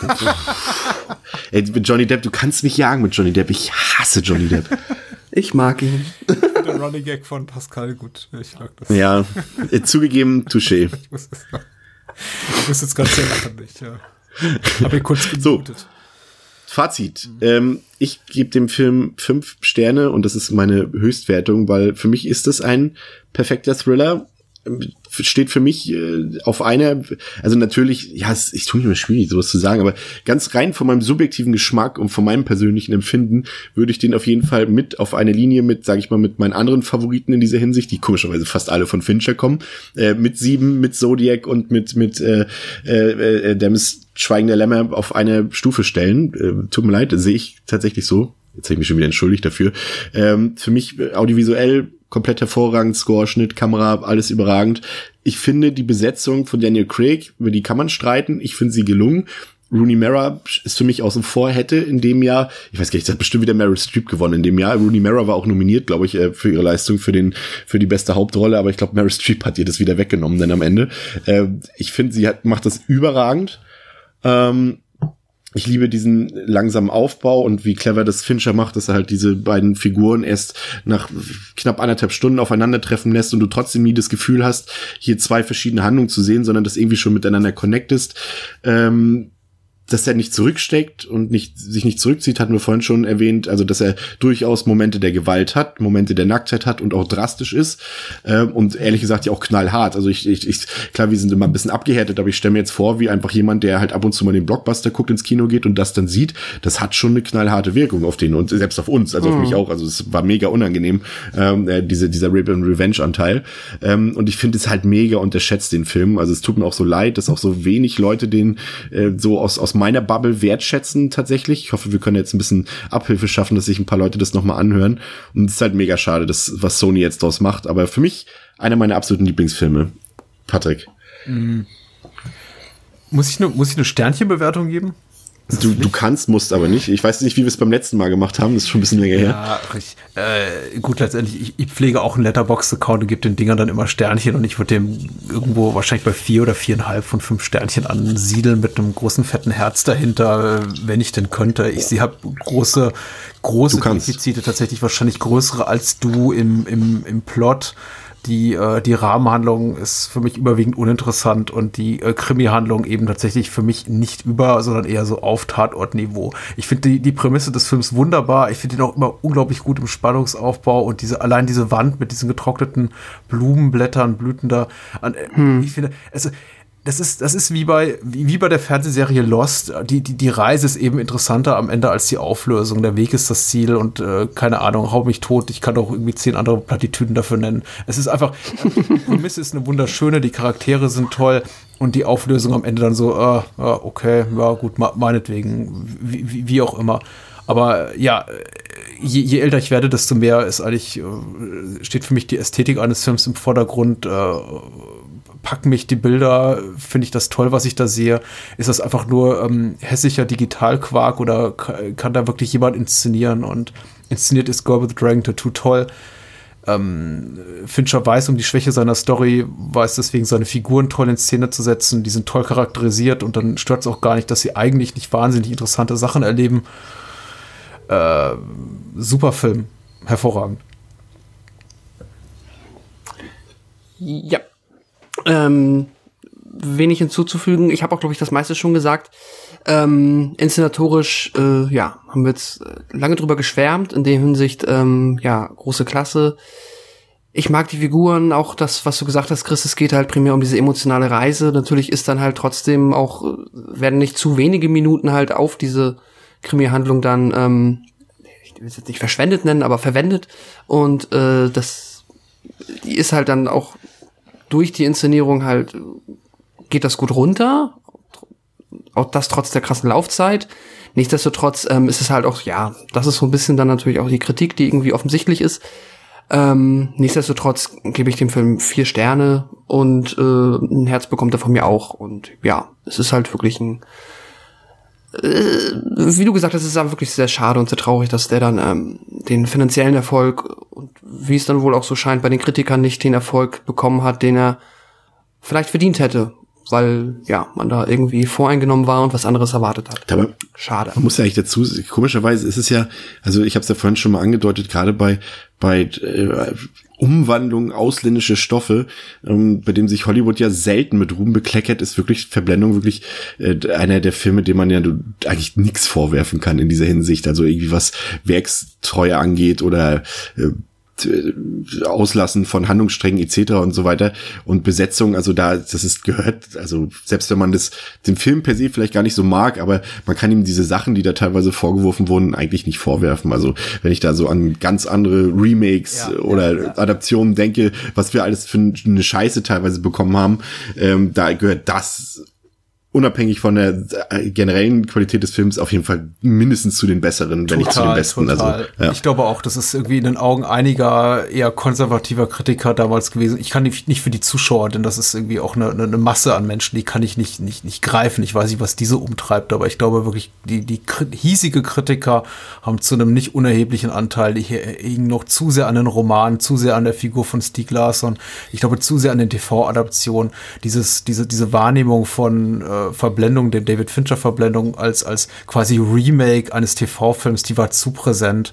Und das fand ich eben auch wirklich, wirklich bedauerlich damals. Und es gab ganz wenige Medien, die gesagt haben, meine Güte, rafft ihr es nicht? Das eine waren TV-Filme. Das waren solide TV-Filme, ja. alles klar. Mit einem, keine Ahnung, Budget von drei Millionen Euro und kompetenten Darstellern. Und Numi Rapaz ist toll.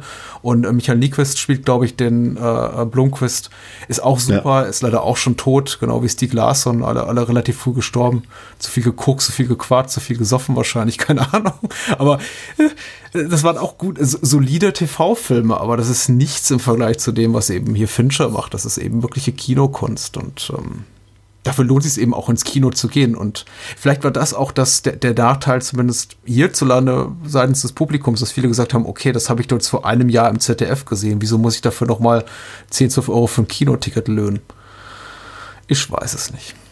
Mein Vater hat damals tatsächlich, äh, der, er hatte halt die, die, ich habe beinahe gesagt, den ZDF-Mehrteiler, die, die schwedische TV-Adaption äh, gesehen und äh, mochte die auch total. Und ich habe ihm gesagt, guck mal hier, da gibt's jetzt eine neue Version von, von einem guten Regisseur mit guten Darstellern, also wie gesagt, nichts gegen äh, Nomi, ähm, und, und mit einer tollen Inszenierung und hat sich den angeguckt und gesagt, ne, nicht annähernd so gut wie das schwedische. Ich sag, ja, aber guck dir das doch mal an, wie der Film aussieht und mit dem Soundtrack. Ne, gefällt mir überhaupt nicht. Und dann dachte ich so, oh, okay. Das würde meinem Vater aber vermutlich eher gehen. Das ist vielleicht aber auch so eine Alterssache. Ich weiß es nicht. Who knows?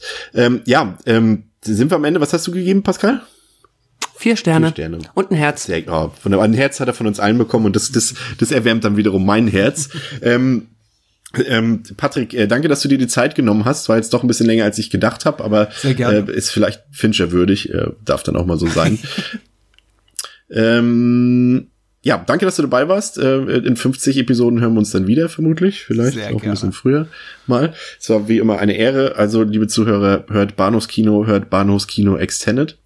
Und äh, wir hören uns beim nächsten Mal wieder. Und es wird jetzt tatsächlich für den Rest des Monats dann sehr Halloween-lastig, um es mal vorsichtig auszudrücken.